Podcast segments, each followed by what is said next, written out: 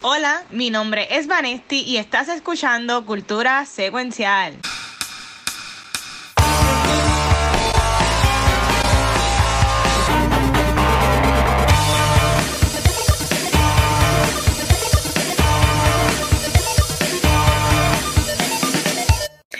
Corillo y bienvenidos a otro episodio de Cultura Secuencial. Estamos en el 2022, pero antes de darle paso a este nuevo, nuevo año, tenemos que cerrar el 2021 hablando de lo mejor.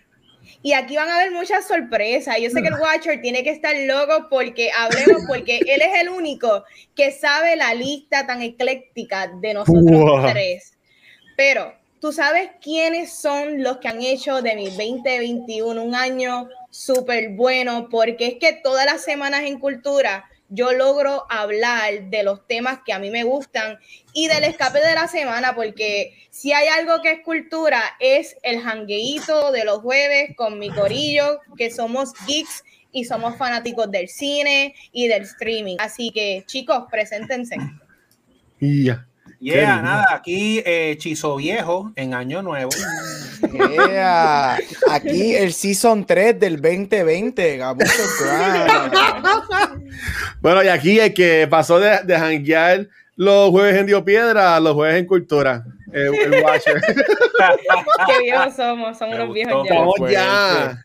Estamos ya viejitos y, y, como mencioné en el pitch este es nuestro primer podcast del año. So, qué brutal. Uh -huh. que, nosotros, con... somos tan, nosotros, somos tan, viejos que sabemos lo que son los martes de galería. Así que. Uh, wow. Eso ya no se, eso ya, bueno, antes de la pandemia, eso, no, eso ya no se hacía todavía. No, eso no, se hacía. años y años que eso no se hace. Muchos años. Eso yo creo que lo canceló la Yulín. Yo creo que fue quien canceló. Tan eso. horrible, sí. tan horrible que era eso. Bien honesto, tan horrible que era esos jangueos. Un, Ay, un martes era bien fuerte, pero lo hacía. ¿De qué? Puro, para después ir a trabajar, para después ir a trabajar. Yo, yo empezaba bebiendo en la tortuga y terminaba en la perla haciendo. Ya, la en, la, en, la, tortuga, yo, yo la tortuga ahora es como una panadería. Los días que yo pasé. Sí, eso es así. Qué fuerte. Estamos viejos. Estamos viejos, gorillos. Somos viejos. Pero, pero, yo estoy gozando de que todavía, mira, 2022 no tengo ni una cana. Así que estoy de show. No tampoco. Y sin tinte. y estoy como Doctor Strange, pues yo tengo tinte, Doctor Strange, Doctor Strange sí. Así que pues. bueno, nada. Bueno, Vane, tú dijiste, aquí, bueno. ¿para qué venimos hoy aquí? Bueno, hoy venimos a hablar de los, del top del año, de lo mejor, ya sea te gusta el gaming, te gustan las películas, series, te gusta el anime, te gustan los dibujos como Achizo, te gusta de todo. Aquí esto va a ser como el dumpster, pero de lo bueno, de lo, de lo bueno. bueno. Aquí vamos, este es el vertedero de todo lo bueno del 21, porque si se va a decir algo, quizás el 20, 2021 fue un zafacón entero, pero hay unas gemas, hay unas gemas que han salido y que nosotros cuatro nos disfrutamos. Así que vamos a comenzar y pues va a ser como rondas. Empezamos todo el mundo, pero antes vienen las menciones honoríficas.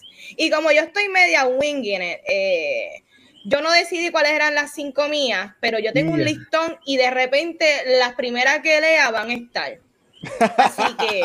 Me gusta. Así que dímelo, Vane. Mis primeras cinco menciones honoríficas dentro de un año, que fue un vertedero, pero hubo mucho contenido bueno. Para mí, el 2021 tuvo más cosas que me gustó que el mismo 2020. No sé por qué. Este, así que voy a arrancar con una película que yo no pensaba que me iba a encantar y me gustó y le di la oportunidad y me he quedado con ella, es Luca. Luca me gustó un montón, es bien chulita, es una animación bonita, sencilla y en su simpleza está su belleza. Así que, Luca. Eh, otra película que me gustó un montón y no está en mis tops. Eh, ¿Cuál es? ¿Cuál voy a escoger? Drum The. Last Duel. Y aquí se van a sorprender. The Last. Duel no está en mis top 10, pero sí está en mis menciones honoríficas. Una película muy buena, una buena experiencia en el cine. Dentro de las películas que nos zumbaron, que duraron dos horas y pico, esta fue bearable, ¿me entiende? Dado a que tiene una estructura bien interesante que está dividida en tres actos y desde tres diferentes perspectivas, la cual estamos viendo las mismas escenas. ¿Sabe? Es, es repetición, pero lo distinto que es ver el, el point of view de otra persona me pareció espectacular y aplausos por esa película que yo espero que le den cariñito cuando estén en eh, directo, yo no sé, en algún video, no sé, donde vaya a estar. Denle amor. Eh, otra película que no está en mis tops, eh, pero está en mención honorífica, Ghostbusters Afterlife. Qué experiencia más brutal, súper de las experiencias en cuanto a fandom y nostalgia mejores, porque hubo varias este año, el 2021. Esa fue experiencia brutal en el cine, de que emociones y lloriqueo. ¿Cuántas me quedan? Me quedan dos. Dos. No, ay, ahora.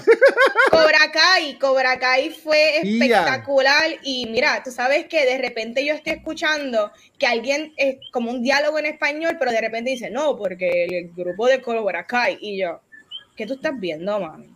Mami está viendo Cobra Kai en español, pero qué bueno que lo está viendo. Y va por Season 2 y yo hablo, y ella sí, salen los mismos actoritos. Y yo, sí, mami, qué raro.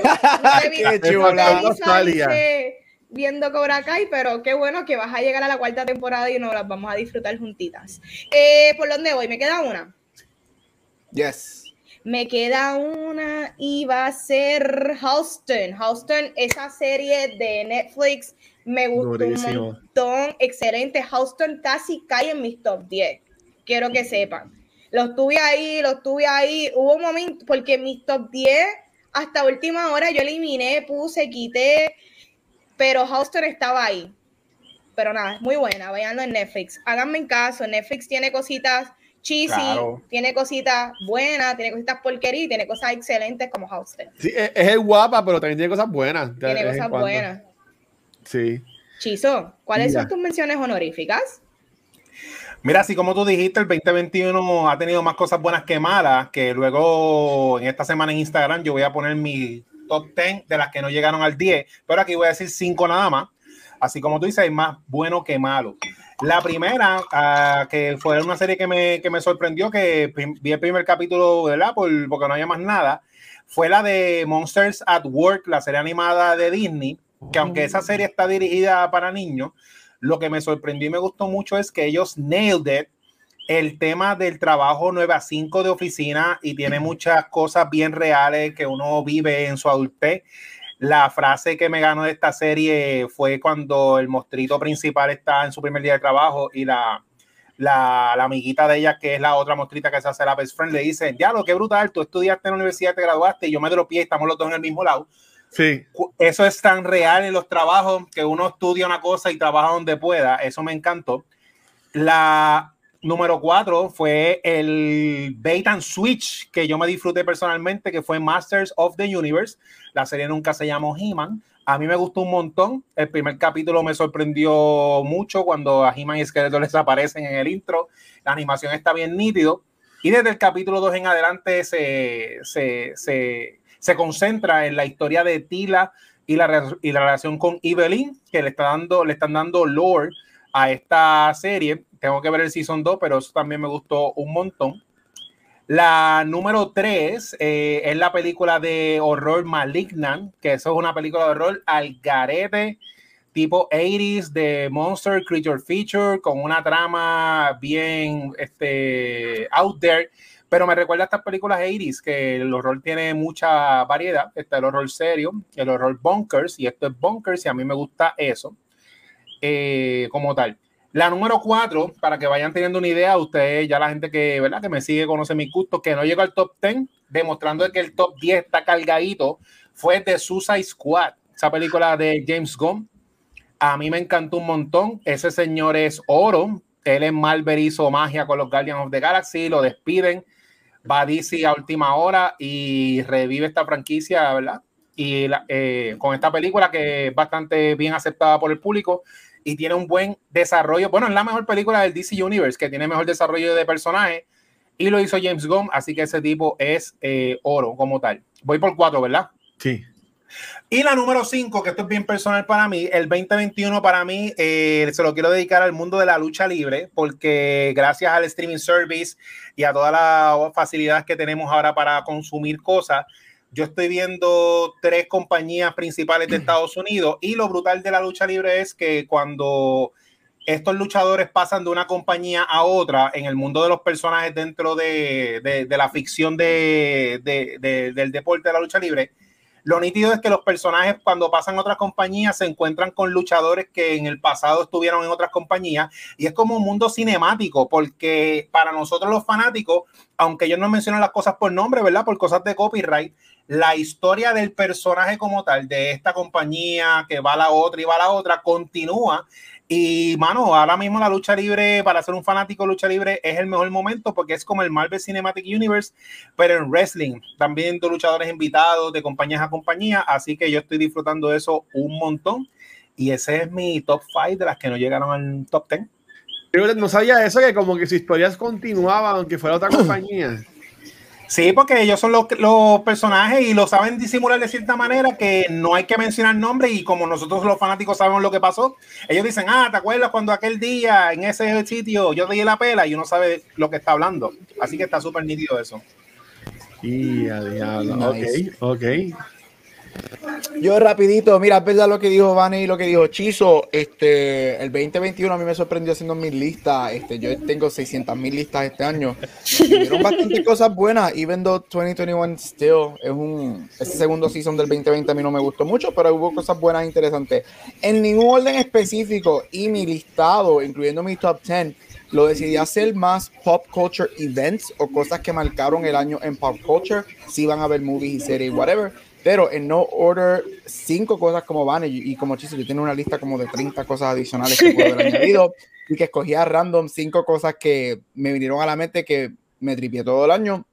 Y como dije, en ningún orden, la número uno, este, el odio colectivo que hay para Chris Pratt allá afuera. Este, este el casting, el casting de Mario Brothers y de Garfield y y el buena gente se tira un tweet tirándole a su ex esposa y a su hijo. Y, y me encanta, me, me, gozo tanto el odio colectivo este, que a ella fuera para ese hombre que yo no soporto. Y desafortunadamente lo vamos a tener que seguir viendo en un par de franquicias, pero me, me, me, da felicidad al ver que todavía hay gente que quieren que lo recasten en ciertas películas, no sé por qué lo ponen como un italiano en Mario Brothers, pero eso es otra conversación. Número, este, número dos, eh, la historia que me cambia de la manera que yo veo Call Me By Your Name y es Army Hammer y sus historias de cannibalism. Este, mira, esto fue una historia que, que al principio del año just changed Hollywood. Él básicamente su carrera está muerta. Ahora sale Death on the Nile, que va a ser bien interesante esa película con ese cast problemático que tiene entre Leticia, Army Hammer, Gal Gadot, Santo Cristo, ¿qué va a pasar con eso? Este, y hay una escena en Call Me By Your Name que él está masajeando los pies a Timmy y yo creo que él estaba preparando para tirarlo en el barbecue, pero fue esa es otra conversación. Número 3, y uno de mis momentos favoritos de este año es que por fin, después de 12 años y 20 seasons, las Kardashians se acaban. Este fue el año que por fin se acabó ese show. Ya no tenemos que ver más recyclable plastic en nuestras televisiones. Este, y gente, en verdaderamente tenemos que reevaluar cómo somos como seres humanos, que hicimos a personas que literalmente no tienen ningún tipo de talento, hicimos a cada una de ellas billonarias. ¿Qué nos pasa? Número cuatro, este, y aquí hay algo que yo odio, que le voy a dar su, su, su due time por lo que hacen, y es la cancelación y la reevaluación que hubo en Hollywood con los Golden Globes. Y le quiero dar las gracias a uno de los shows que yo más odiado en estos últimos dos años, y es Emily in Paris, porque gracias a ese show es que sale el bombshell de los Golden Globes, porque Netflix pagó para los miembros de Golden Globes viajar a París, le dieron cosas gratis para que ese show fuera nominado en los Golden Globes y eso es lo que desata el LA Times Research a eso. Así que Emily Paris sí me dio una cosa buena y es que puso los Golden Globes bajo el microscopio para reevaluar las cosas. Y número 5, y uno de los momentos más memorables que ha salido de alguna película, específicamente de un trailer, y es Father, Son and House of Gucci. Ese meme explotó este año, es de la reina de todos nosotros, Miss Lady Gaga, y eso es un meme que yo te aseguro que va a estar por años, porque lo puedes utilizar con todo. Así que estas fueron cinco cositas que cogí de las 30 opciones que tenía, así que take it away. House of, House of Gaga. Me encantó, me encantó cómo hiciste tus menciones. Iconic, no esperaba menos. Mira, las mías no son tan épicas como la de Gabriel y los muchachos, pero este, las cinco cosas mías que honestamente ya yo había eliminado, o sea, yo las 10 mías tenía desde ya hace, unos días y cuando comentaron, ah, pues vamos a tener cinco, pues dale, voy a buscar cinco, como que vamos a darle para atrás. Las cinco que, traje y una la eliminé, porque mira, tenía, cuando hice mi lista de cinco, tenía este que voy a, bueno, voy a hacer trampa, voy a poner 5.5. Tenía Ghostbusters Afterlife y cuando me la mención dije, coño, sí, es verdad. Pero cuando Chiso mencionó Suicide Squad, yo entiendo que Suicide Squad, aunque fue hace tiempo, para mí que yo, yo la pondría por encima de Ghostbusters Afterlife. Este, esa sería mi quinta mención honorífica. Y entiendo que ese, ese, ese giro que le dio James Gunn a la película, que obviamente tenemos a, a, los que conocemos y después los matan a todos en la playa, spoilers por si acaso. Este, y después nos traen verdaderamente al, al nuevo equipo que es la película y ahí sale Peacemaker, que al parecer está muy buena la serie. Pues en verdad que me encantó esa película. Y ese, y ese, y ese, y ese screen estuve gozando todo, todo el, el screen, en verdad. Muy bueno. La cuarta, y esta fue lo que llegó en tercer lugar en mi top 10 del año pasado, del 2020, que fue que yo estaba empezando a jugar Cyberpunk 2077, pues yo terminé en el, en el año 2021, así que tengo que incluirlo porque en verdad que fue algo espectacular esa experiencia.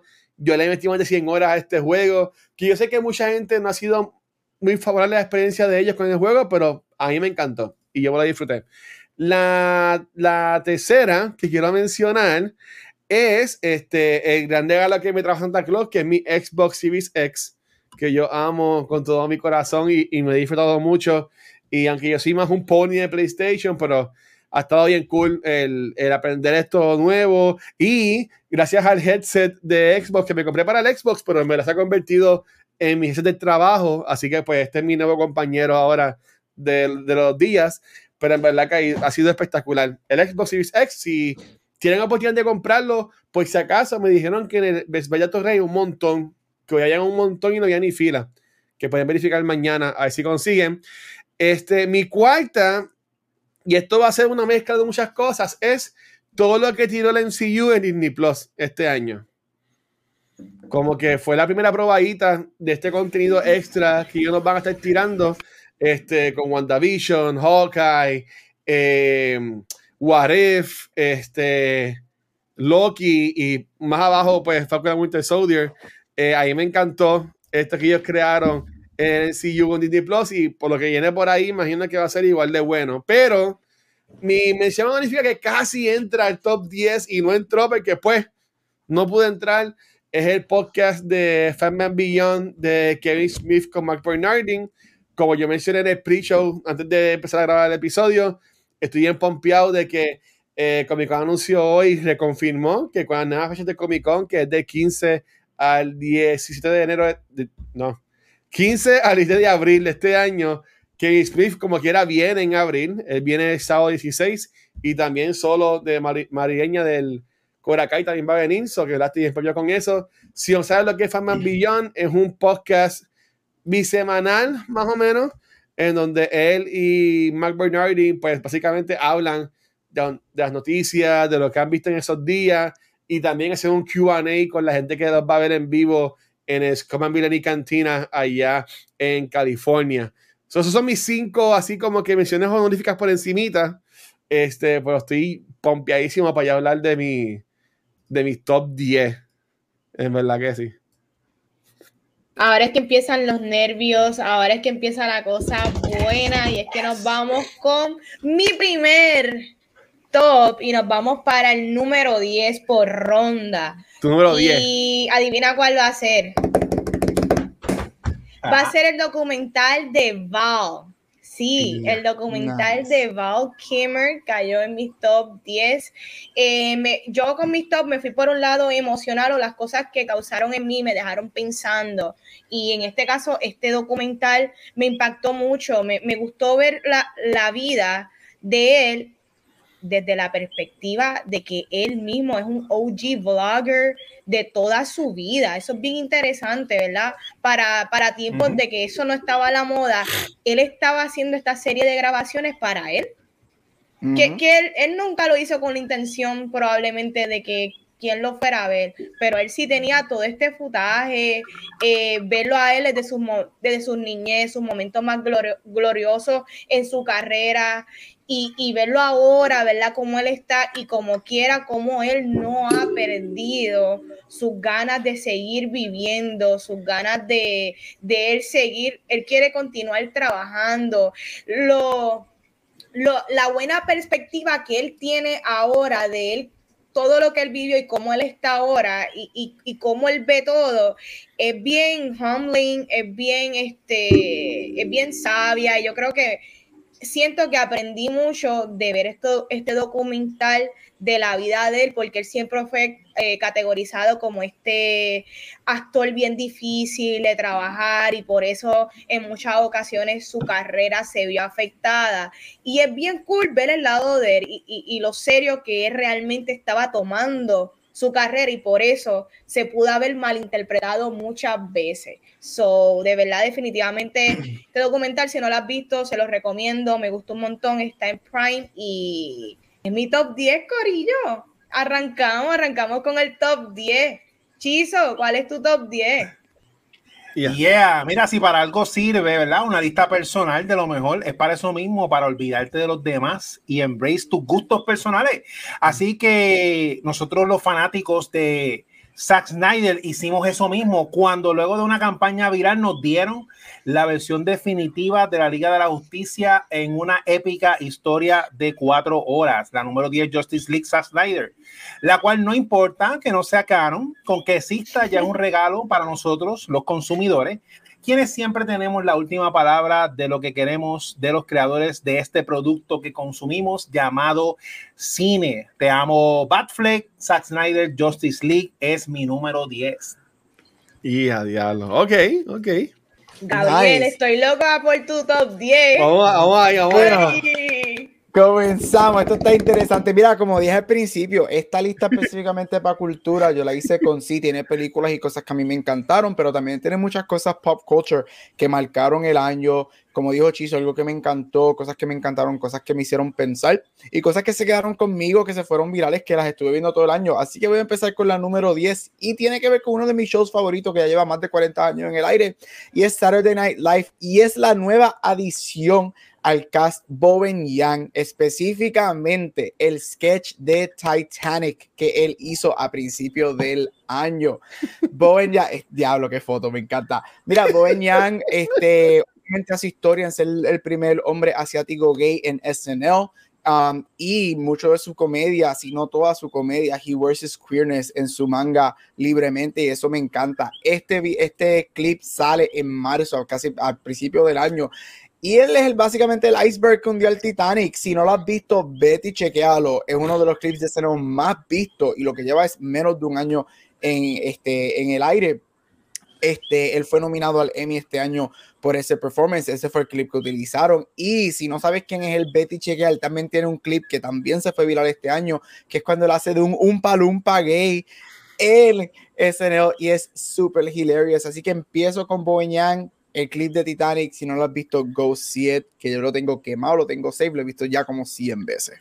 Yo, yo lo había visto. ¿Ustedes lo han visto en este hechizo? ¿Han visto ese, ese, clip? No he visto el sketch, pero, eh, el sketch, pero lo he visto a él en otros este, episodios de, de SNL y me parece súper fun. Yo, yo, puse el link. No, no, ponga el video porque dura como 6 minutos, pero este, en el chat puse el link. Este, después también lo envío en el chat de nosotros de, de Messenger. Es más, lo voy a poner ahora. Este para que después lo vean, en verdad que cuando yo vi que alguien puso eso, ya me estaba mirando encima cuando lo vi otra vez.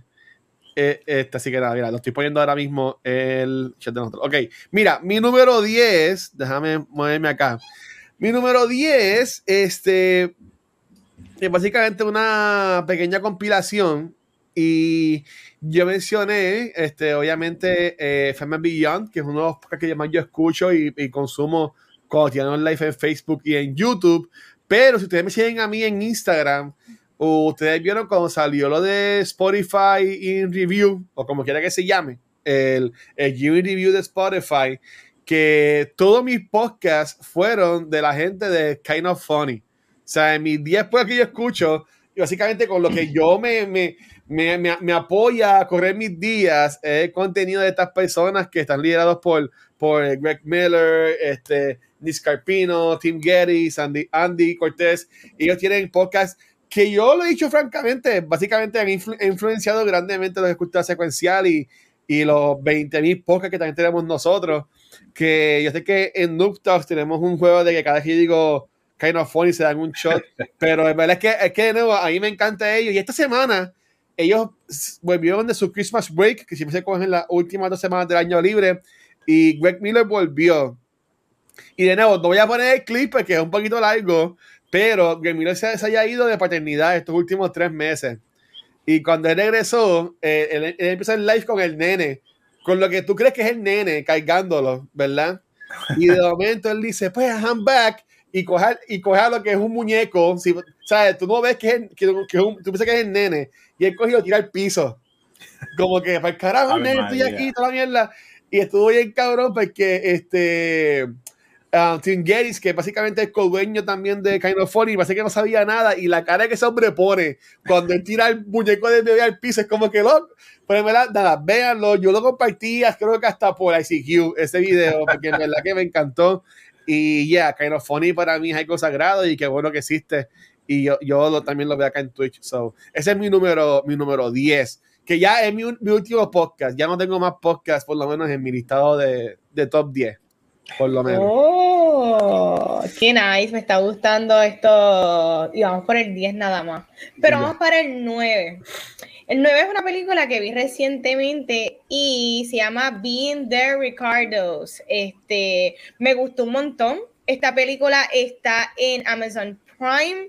Este, tú sabes que obviamente yo crecí viendo I Love Lucy y pero lo más que me ha gustado de la película eh, es que me he ido en este down the rabbit hole viendo videos, documentales de Lucio Ball, de Desi Arnaz y, ver realmente eh, lo, lo impactante que ellos fueron en los 50s para la televisión. Este, lo histórico que fueron ellos al ser una pareja este, biracial, prota, protagónica en los 50s, los bossy que ellos fueron detrás, ¿verdad? detrás de cámara y frente a cámara, porque ellos eran también productores. Este, yo me he ido, esta película me, me ha hecho ver tanto la vida de ellos como, sí, hubo bochinches, sí, hubo, este, hubo cuernos, pero lo que ellos hicieron para la televisión, eso e, es un legado tan importante. Eso de grabar con un público frente a cámara, eso de, de, ellos grabaron con los mejores lentes para aquellos tiempos para poder hacer reruns, que para esos tiempos eso no existía.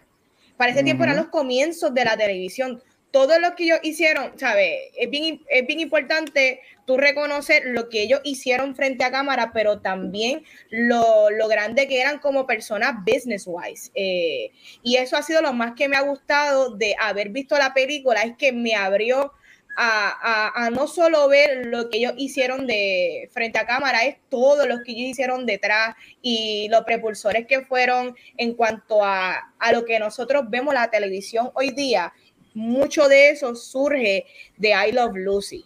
De, ese programa que al sol de hoy, al sol de hoy, el comedic timing, el physical timing de Lucille Ball, yo creo que pocos, pocos artistas, mujeres y hombres, han logrado hacer lo que ella ha hecho. De hecho, pienso que ninguno. Ella es la mejor comediante de todos los tiempos. No existe nadie como ella, definitivo. Y lo mucho que ella luchó para que Desi fuera su esposo en la serie, porque a él no era el que quería.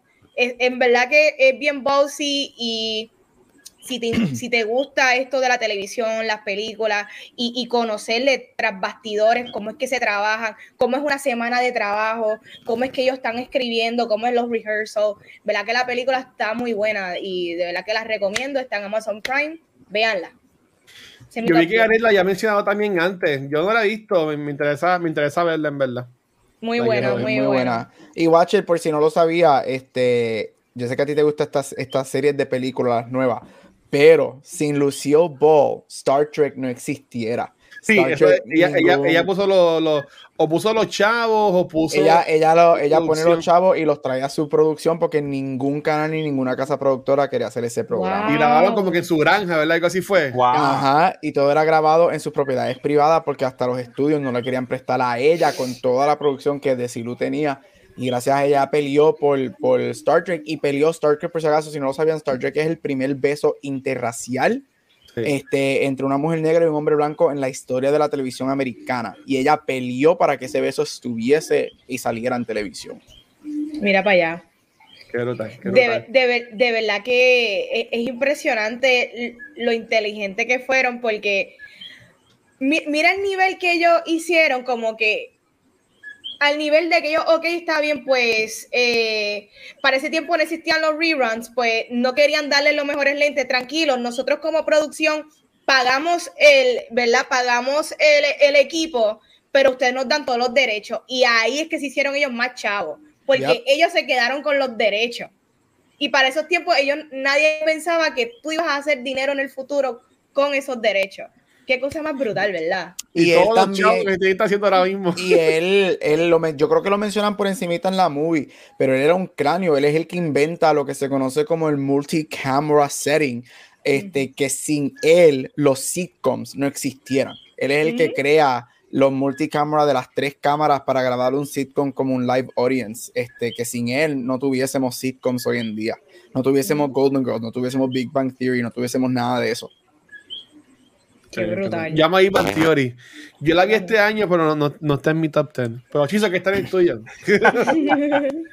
Mira, nada, mi número 9 es de Mitchells versus The Machines. Yes. Eh, Sony está demostrando, ¿verdad?, que dan la milla extra sin que se lo pidamos en sus películas animadas.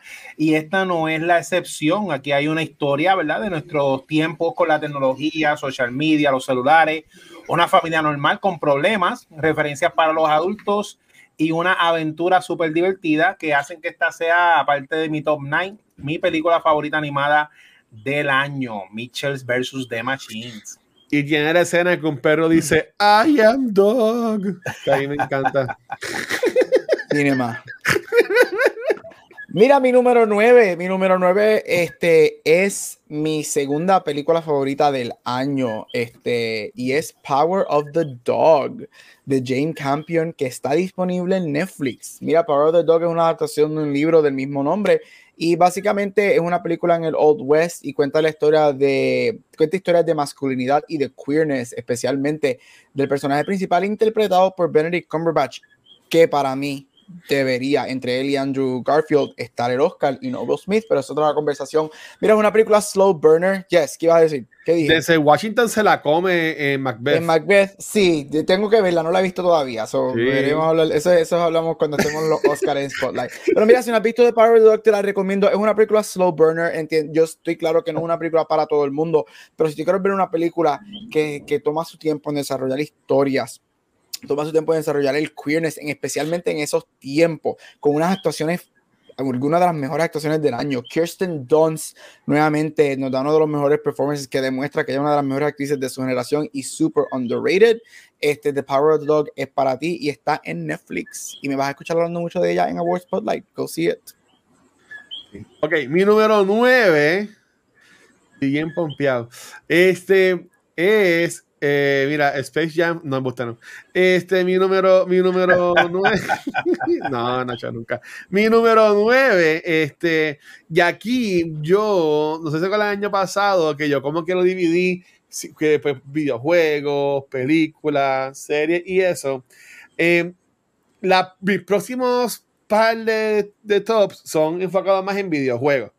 A diferencia de mi año 2020, que los primeros tres, los top 3 fueron videojuegos. Este año, pues, los dejé más para lo de atrás porque me, me disfruté más lo que es películas y series este año.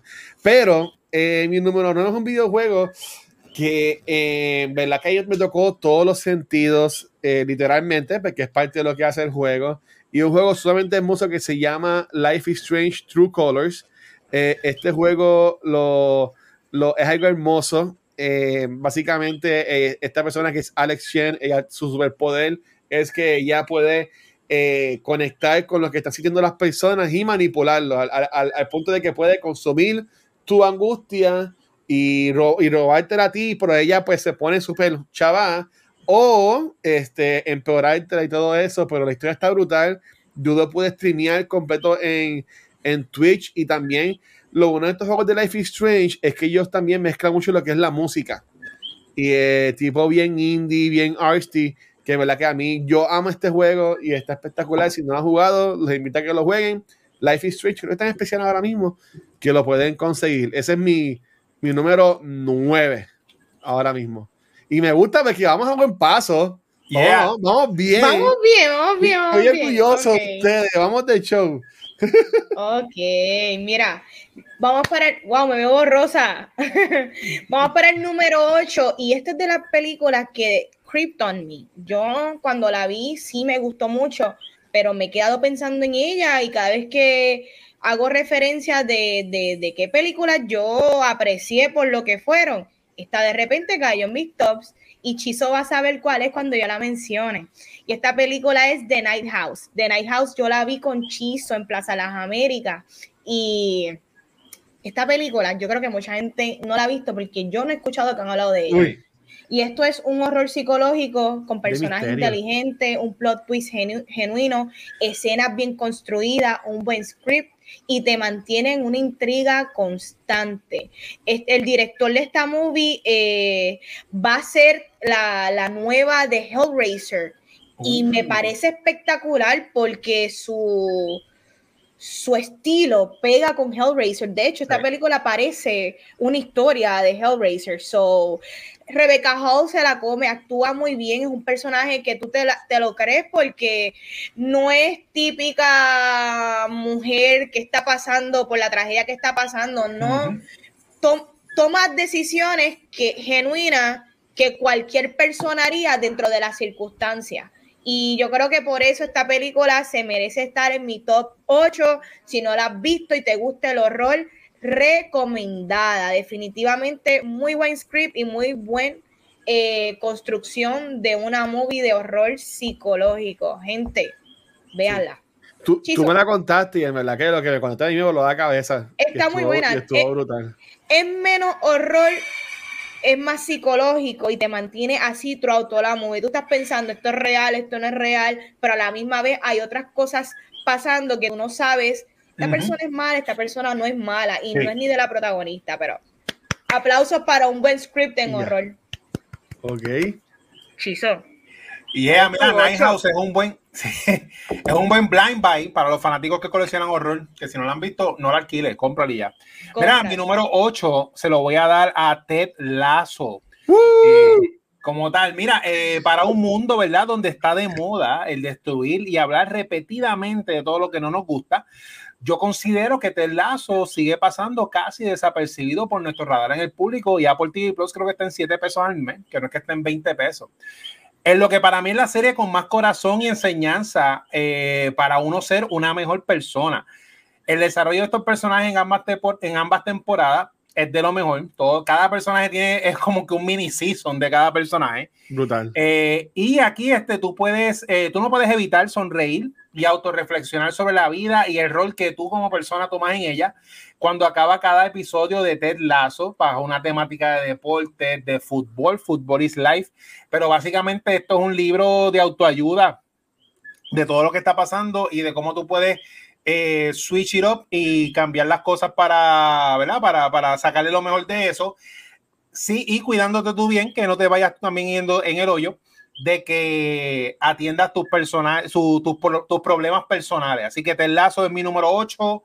No sé por qué más gente no la ha visto. Eh, Apple TV Plus está bastante accesible. Págate un mes y ve los dos seasons en un weekend. Te enlazo. Mira, yo los otros días estaba aburrido y los, los dos sí son en nada. Tú Sí. sabes que en verdad que yo amo esta serie y me encanta que todos la pudimos ver y pudimos hacer el episodio. En verdad que fue uno de mis momentos más felices de este año. Que en verdad que estuvo brutal. Mira, mi número 8, mi número 8 es mi película favorita del año y es, Night- ¿Qué? y es Nightmare Alley. ¡Y no me de volverla! de Guillermo del Toro. Mira, esta película a mí me voló la cabeza. Este, Ay, ya la viste, ido fui al cine a verla dos veces. Estoy loco. O sea, necesito el 4K, necesito el Special Edition, necesito el Steelbook, necesito Wow, el Criterion, necesito el box de. Del Toro. Mira, Del Toro obviamente es conocido, es un master of the craft. Si has visto las películas de él, Pan's Labyrinth, Shape of Water, Pacific Rim, este, él, él, él, él hace películas de Hollywood, él hace películas grandes.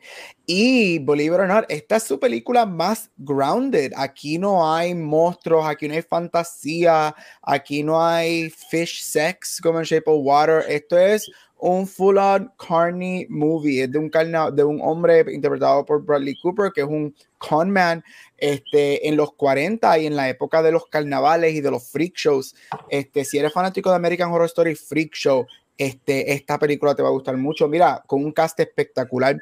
La primera hora de la película es fantástica, pero esa segunda hora de la película es otra cosa, especialmente porque cuando Kate Blanchett entra a la hora en esta película es un Parasite. Si has visto Parasite, sabes que cuando el timbre toca, la película se convierte en otra cosa. Y eso es lo que es Nightmare Alley. Cuando, cuando Kate Blanchett entra, la película takes un twist completamente diferente y es otra cosa magnífica. La producción de esta película es, es espectacular. Es una película que te hace pensar. El final es bien dark, es bien haunting, se queda contigo. Y Bradley Cooper para mí da su mejor performance ever, que yo para mí Wow. iba a ser bien difícil superar lo que para mí era su mejor, que es A Star is Born. Aquí él lo hace en Nightmare Alley. Ve la película cuando tengas la oportunidad. Creo que está en ciertos cines. Si no, si no te sientes cómodo, espera que salga, pero por favor véanla porque es una película espectacular con Del Toro on top of his craft como siempre. Sí, en Puerto Rico estrena eh, el, el jueves. Uh, ahí hay para Yay. Reyes. O sea que por lo menos ahí yo estoy loco por verla. Ese va a ser mi regalito de, de- de Reyes. Nice. Este, Corillo, mi número 8, como ya yo spoileé, pues mis próximos picks son más basados en videojuegos.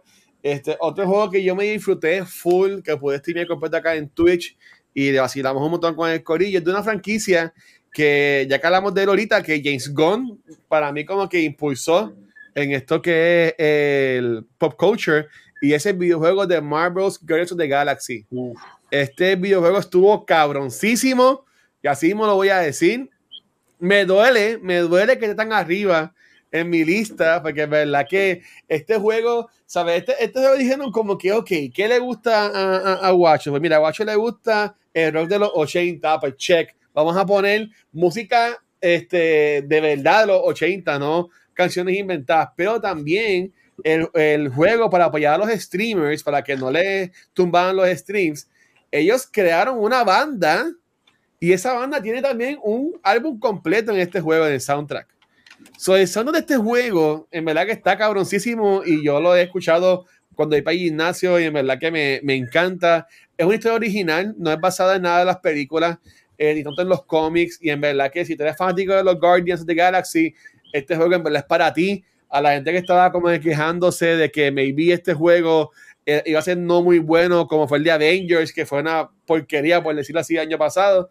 Pero en verdad que el juego de Guardians está espectacular. No sé si solo ha jugado este, o, o ha visto videos o los streams. Pensé que yo también le meta al gaming, pero jueguenlo. Yo sé que ahí Spider Popo lo jugó, Adro también lo jugó. Adro estuvo con nosotros y Rafa en el spoiler cast que grabamos de este juego. Y en verdad que gracias por eso, Adro. Pero en verdad que a mí me encantó el juego. Y si están aburridos y están buscando qué jugar, les sugiero que lo compren porque en verdad que está espectacular el jueguito. Uh, tenemos el Watcher Full Gaming. No, vamos, Vamos allá. para, vamos para el 7. Yes. Y es que mi 7 es Spencer de Pablo Larraín. Este, este viaje de sueño, de horror mojado, bajo un filtro vintage, viendo a Kristen Stewart haciendo su mejor actuación hasta el momento. Fue espectacular verlo. Este, yo no sé qué tipos de horrores te gustan, pero cuando los horrores de la vida de alguien que pasó en reality, eso sí da miedo. Y me encanta que hemos visto diferentes versiones de, de la de Princess D, de Princess Diana, y como todas estas diferentes versiones, uno como quiera puede entender que todas esas versiones realmente son ella, porque así somos todos nosotros, todos nosotros somos muchas cosas, y, las cosas que ella pasó es horrible. Y definitivamente eh, momentos de su vida fueron chaotic, to say less y, definitivamente este director me encanta cómo, cómo él hace sus películas este, y me la disfruté mucho. Y adicional hacer una película de horror era preciosa. Era como un Midsommar, que todo es bonito, los colores bonitos, la paleta de colores son eh, pasteles, este, y todo es espectacular y glamuroso. Pero eh, lo que están pasando los personajes es un viaje cañón que yo no quisiera estar pasando por eso, ni en mi peor día. Por eso es que Spencer es mi número 7. Ya, amigo, está brutal, en verdad. Yeah, mira nada, antes ese juego de Guardian lo tengo, lo tengo en mi lista, quiero un jueguito divertido para jugar. Muy bueno. Sí, mira, mi número 7 se lo voy a dar al horror y es la serie Midnight Mass. Esa serie, para mí, Flanagan no hace horror, en mi opinión, era historias de drama terrorífica con elementos muy reales. Y Midnight Mass se beneficia de ello al usar de verdad de manera literal pasajes bíblicos que se aplican fácilmente al lado de las creencias religiosas y de las leyendas tenebrosas que han alimentado nuestras pesadillas desde hace largos años.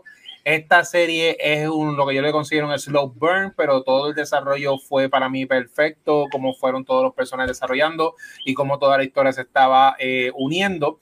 Así que nada, Midnight Mass es la número 7 de Netflix, eh, el streaming service que mucha gente por ahí lo, ¿verdad? lo pone como que el, el común y ya, ya, hemos mencionado Netflix como 10 veces aquí. Sí.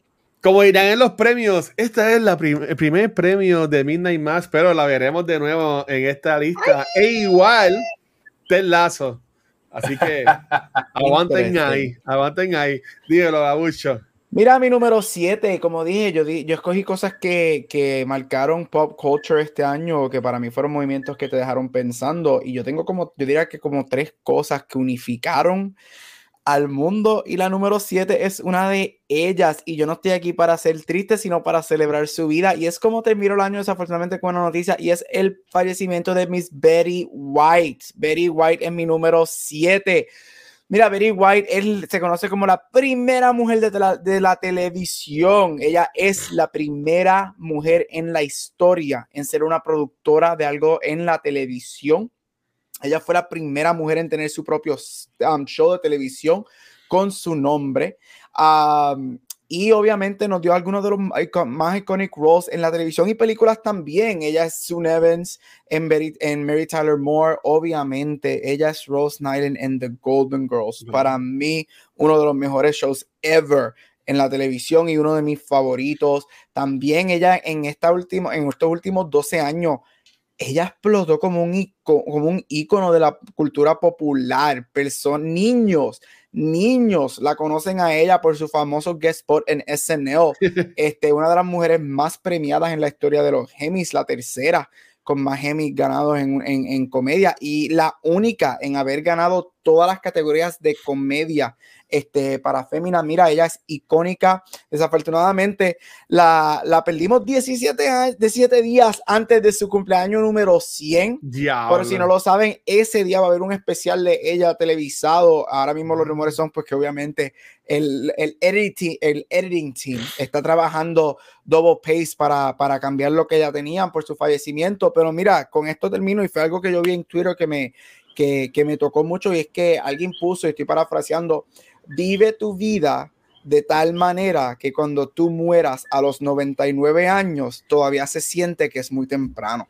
Estamos olvidando que she was 99, murió de, o sea, ese era su, o sea, hello, en cualquier momento, pero el, ver el movimiento mundial, que es como que, mano, en serio se fue, tú sabes qué tipo de persona es. Yes. Si no has visto sus programas, búscalo. Empezando por Golden Girls, que yo te aseguro que tú te vas a arrastrar con esas cuatro señoras y yo sé que están allá comiendo cheesecake en el Sí. universo, así que Betty White es mi número 7, I Love You Forever.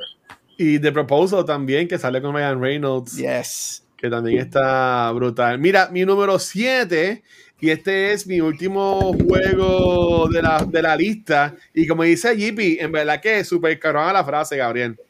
En verdad, que la voy a buscar para hacerme un quote y todo. Y en verdad que me, me encantó. Este, espero que estés bien, mi hermano. Feliz año nuevo. Mi número 7 es el último juego de esta lista, de mi lista. Y es un juego que es un remaster, por decirlo, por decirlo así, y que yo nunca lo haya jugado. Y gracias a esta versión que salió remasterizada, yo pude jugar lo que es una de las que llaman, y yo puedo confirmar mi opinión, que también me uno a ese, a ese mensaje, una de las mejores trilogías de videojuegos de todos los tiempos, que es Mass Effect. Yes. Y el Mass Effect Legendary Edition para mí es el número 7 de mi top 10. Eh, yo estuve más de 150 horas entre estos tres juegos acá y los teníamos en vivo la gran mayoría en, en Twitch. Y en verdad que la- estuvo cabroncísima la experiencia. Ese segundo juego que sabemos que viene es Suicide Mission, spoilers, eh, de un juego que salió hace como 20 años atrás Sí. este, bueno, como 10 más o menos. Eh, eh, este, y, y- y yo pude, ¿sabes? Me, me enfoqué en, en hacer todo para que todos sobrevivieran y como quieran, este ese juego, como quieran, me los mata el fucking juego sin yo poder hacer nada, pero pues es lo que es. Este, a mí me encantó el juego, me encantó la experiencia, pompeadísimo de que hay una, un Mass Effect nuevo en desarrollo. Así que, en verdad que, nuevamente, gracias a todo el mundo que, además de apoyar los podcasts, también pues, me aguantan cuando yo estoy por ahí este, bacaleando, jugando videojuegos, que en verdad que la pasamos, la pasamos brutal, honestamente, y en verdad que estuvo súper cool. Y en verdad, y Yipi también fue esas personas que estuvo siempre apoyándome, so, en verdad que gracias, mi gente. Y ya, ese es mi último videojuego. Ahora vamos más para películas y series de televisión, por lo menos en mi parte. Uh, oye, de mi parte también, de mi parte también. Este, mi número 6, vamos a estar con American Crime, con Impeachment. Eh, Nice. Todo el mundo sabe que yo no soy la más fan de Ryan Murphy, pero cuando Ryan Murphy me, me tira estas historias como lo que trabajó con O.J. Simpson, como lo que hizo para eh, Versace, espectacular. Me encantó. Eh, Impeachment es de las cosas que eh, comencé a ver hace poco, ya terminando el año. Este, para los que no saben, esto está más enfocado en las mujeres que estuvieron involucradas en lo que fue el impeachment. Si no me equivoco, el primer impe- impeachment luego de un century al- a un presidente. Este, aquí estamos con, ¿verdad? El bochinche de las múltiples alegaciones sexuales hacia Bill Clinton. Que eso es algo que esta serie eh, me trajo porque sí, obviamente se popularizó y se hizo ultra viral eh, lo de Mónica Lewinsky, pero yo no sabía todo el bochinche y el bagaje que arrastraba Clinton desde Kansas Wow. Era Kansas o Arkansas, no me acuerdo. Este, pero el, el punto es que esta serie me encantó ver todo, todo, todas las mujeres que eh, el tipo intentó hacer algo sexual, este, cómo realmente cada vez que hay un nuevo presidente, cómo hay un grupo de abogados que quieren impeach him. Hay personas que se dedican a dig a lo que sea para sacarte de verdad de, de la Casa Blanca. Yep. Pero, pero lo más que me gusta es que, Dios mío, la actriz Paula, ¿cómo es que se llama, Gabriel? Tú sabes. Este, ay, la que hace Paula Jones, este, ay, Ay. se me escapó el nombre. Voy, voy, voy, voy. Ajá, American Horror Linda Story. Tripp. Ok, Ajá. Linda Tripp eh, es la, el, la Es Sarah Paulson. Sarah, Sarah Paulson. Paulson. Sarah Sí. Paulson hace de Linda Tripp. Wow. De verdad que este Sarah Paulson sabemos que es tremenda actriz y es excelente en todo lo que hace, pero para mí sigue siendo freaking underrated. Yes. Sarah Paulson es la mejor en todo. No hay nada que ella salga que ella no es lo, lo mejor.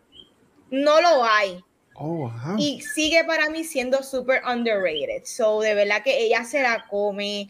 E- ella es la villana de estas. Ella es la semivillana de la serie porque el verdadero villano es Bill Clinton. Seguro. Esto, esto- Que Clive Owen. esto- wow. esto- ay, y cómo le queda a Clive Owen el rol de Bill Clinton. Tiene un cast brutal esta Espectacular. serie. Tú sabes, estos hombres que se hacen pasar como que yo soy el más feminista y en, en mi equipo yo tengo muchas mujeres, ajá. Se disfrazan de ser feministas, se disfrazan de ser progresivos, se disfrazan de que mi mujer, qué sé yo qué. En verdad Qué son los verdaderos villanos, gente. No se dejen comer el cerebro por este tipo de hombre. Estamos acostumbrados al que el hombre alfa es el que coge de, de pendejo a todo el mundo. Y están estos hombres que son unos betas y también son, son unos depredadores sexuales. Así que chequeen esta serie, de verdad que es muy buena. Se me hizo bien difícil verla porque no está en ningún lugar. Mira lo que yo tuve que hacer. Yo tuve que pagarla por Prime para poder verla porque por alguna razón es de FX, pero no está en, no me, no me la incluye Hulu, así que vean. Ah, pues bien. Me gustó un montón y me encanta ver Ryan Murphy cuando hace este tipo de, de historias así investigativas y Mm. trayendo momentos históricos de situaciones eh, a la pantalla. Y la que hizo de Mónica Lewinsky, Benny Feldstein. Benny Feldstein, la La hermana hermana de de-. La hermana de, ¿cómo es que se llama? Jonah Hill. Jonah Hill, de Jonah Hill. ¿En verdad? Yes, muy bien, lo hizo muy bien, me gustó un montón. Para mí, yo, Ravi, yo estoy contigo. Para mí, las tres mujeres, lo que es este Annalie Ashford como Paula Jones, este Sarah Wow. Como Linda Tripp y Benny Faustin como Monica Lewinsky, esas son las estrellas, las estrellas de esta serie. Sí. Qué brutal, qué brutal. Lo hizo. Ya se la quiero ver esa serie. Mira, nada, que quería decir que para mí en mi libro Betty White cumplió 100 años, pero se fue temprano porque ya esa mujer lo hizo todo. Eso, eso es lo que quiero decir de, de Betty White. Mira, mi número 6 es la serie de Chucky. eh, como tal, lo más que me gusta de esta serie de Chucky es que no niega nada de su saga de películas, que mientras más partes salen, más al garete se ponen y eso a mí me encanta. Aquí no hay multiverso, ni negaciones del pasado, como hacen otras franquicias que borran y empiezan. Aquí todo lo que pasó en Chucky pasó. Es una historia sólida con el muñeco que mata favorito de todos nosotros. En una historia llena de gore, tiene humor, tiene horror y tiene un relato de coming of age e identidad de estos adolescentes. Chucky para mí es Chef Kiss, es perfecta. Me encanta Chucky, es mi número 6. Qué brutal. Ok, que Gary también la vio, ¿verdad? Sí, me encantó. Freaking Love Dead estaba en mi lista de las mejores series del año para mí, o de mis favoritas. Mira, mi número 6, hablando de series, es la serie que comienza. Que comienza la serie de televisión de Marvel. Ya va para un año la semana próxima y es WandaVision. Yes. WandaVision es mi serie de Marvel favorita. Este, mira, primero, pues obviamente le da el, este, esta historia a dos y de, de los personajes menos utilizados eh, en la serie de películas de Marvel. Utiliza lo que es para mí el talento de Olsen y el talento de, de, de Paul Bettany, porque ellos dos Brutal. son grandiosos. Nos incluye uno de los personajes más icónicos de este año que ahora va a salir en las películas con un number one hit song nominada, ganadora de Emmy y nominada a Grammy y es Hello, Agatha y la canción Agatha All Along. Agatha All Along fue el Let It Go del 2021. Sí, mi gente, yo la tengo de ringtone en mi celular. I don't care. Este, mira, esta serie es grandiosa. Este, es una serie que para mí se deja ver hasta fuera del Marvel Universe. Tú puedes ver esta serie sin tener mucha conexión. Sí, el último episodio se convierte en el Marvelification y es el único rol que, lo único malo que yo tengo que decir de la serie.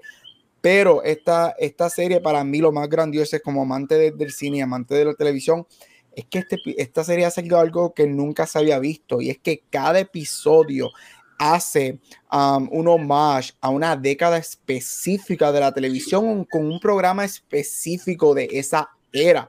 Este, y vemos la transición de black and white hasta lo más moderno. Si no lo has visto, mm, eres de las poquitas personas en el mundo que yo creo que no han visto esta serie. Go watch it. Y si no, go rewatch it, porque verdad que es excelente y fue un tremendo comienzo para los shows de televisión de Marvel.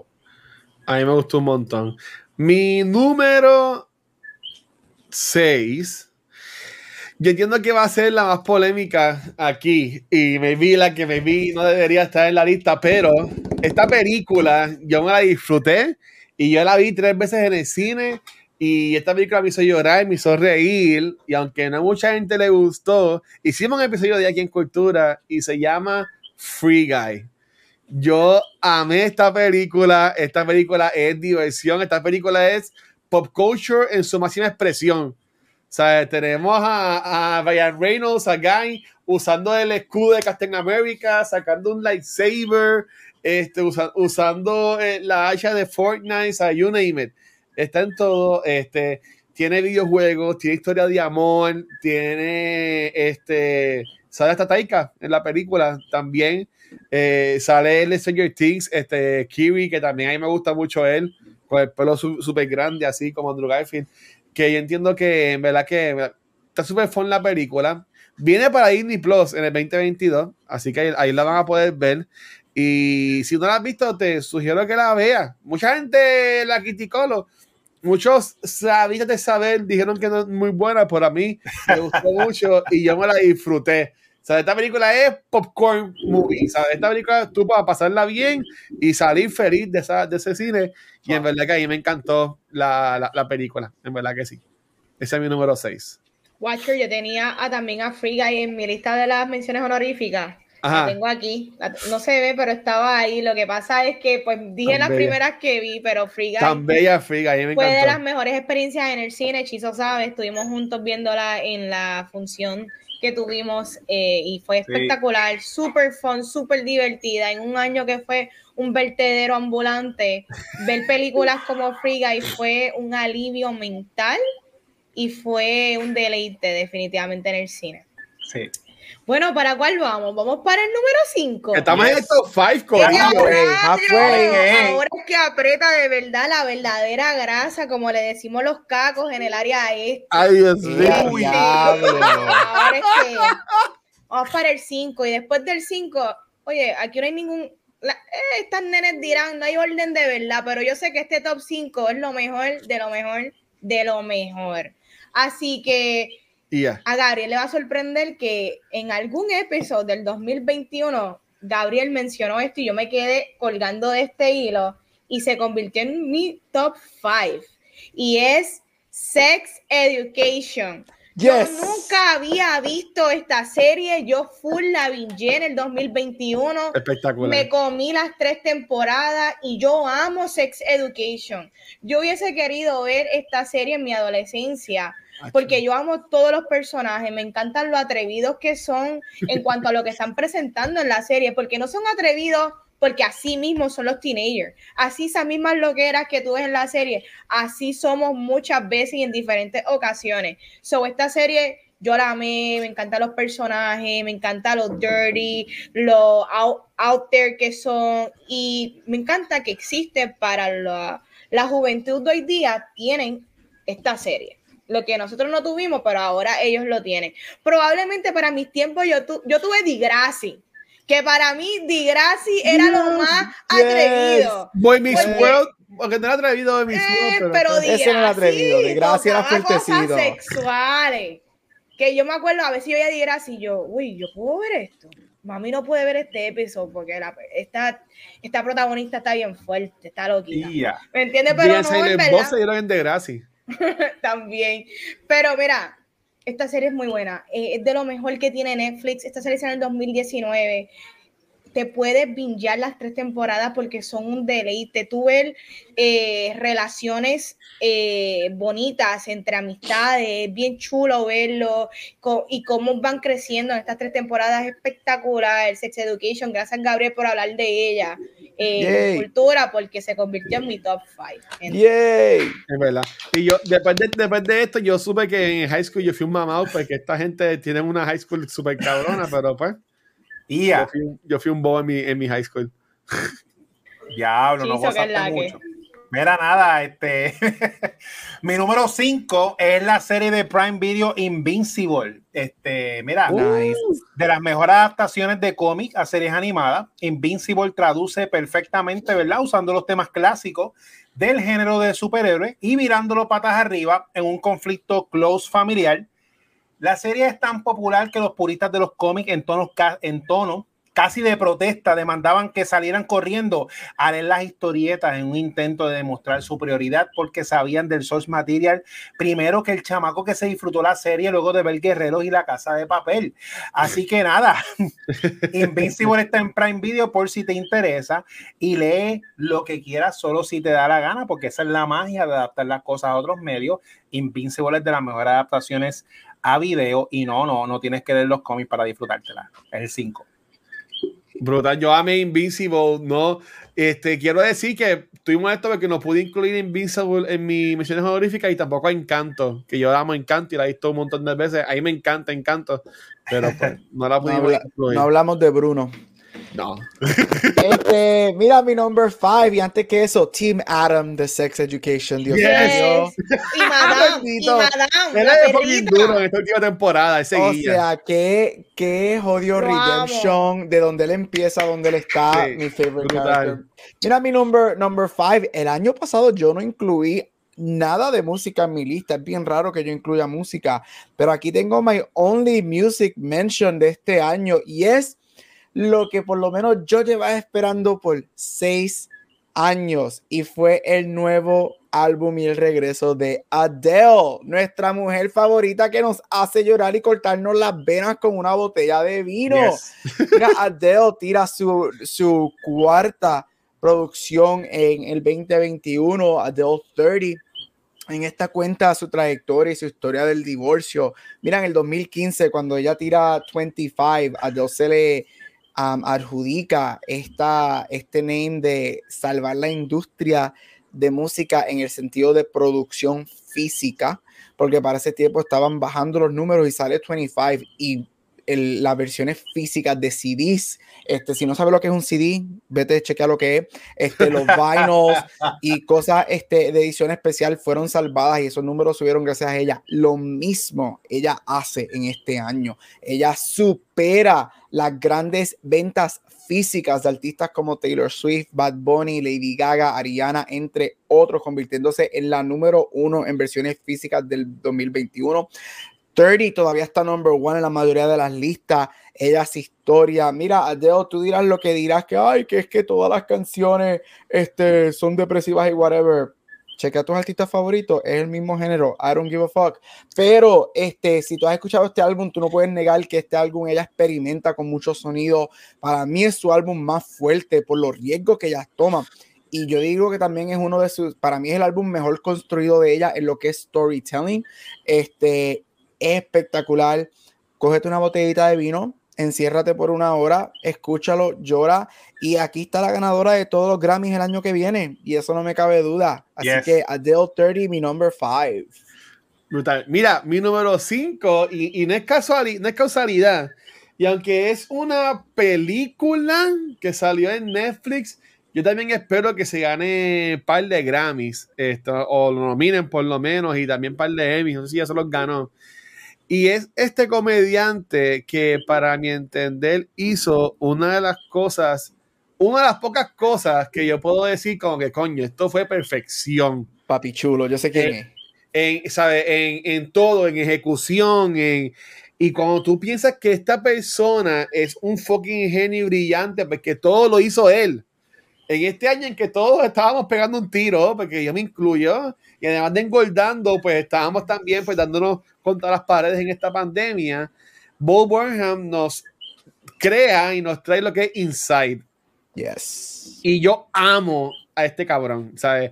Ese hombre, si yo lo veo en la calle, además de que tengo que mirar para arriba, porque también mide como 10 pies, este, y yo me considero que soy una persona alta, aunque Chizo más, grande, más alto que yo, por mucho, pero este, a mí me gusta pensar que yo soy alto, pero um, Bow es espectacular. Él tiene ya, este es su cuarto este, especial, por decirlo así, como ellos le llaman cuando tienen este shows que dan en, vivo en Netflix, HBO o, lo que sea.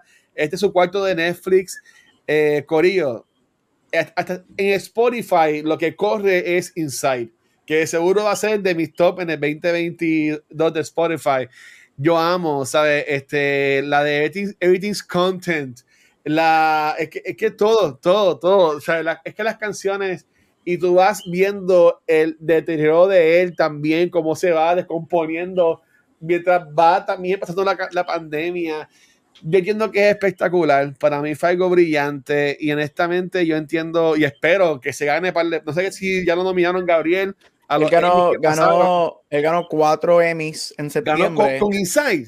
Sí, con Inside ganó cuatro. este, no ganó la categoría más grande porque la categoría más grande se la llevó Hamilton, pero él ganó cuatro y está nominado, si no me equivoco, para dos o tres este, Grammys. el, decir que te ganó Hamilton, yo entiendo que pues también es algo wow, pero en verdad, si, si aún tú no has visto Inside, eh, después de ver nuestro episodio y después de ver el acto de movies por la madrugada, pues te puedes acostar viéndole, en verdad que te va a gustar.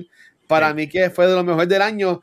Y si como ya podemos ir dando teas, si tú sabes cómo yo soy, tú puedes ya asumir, aunque no deberíamos asumir, cuáles son mis top four.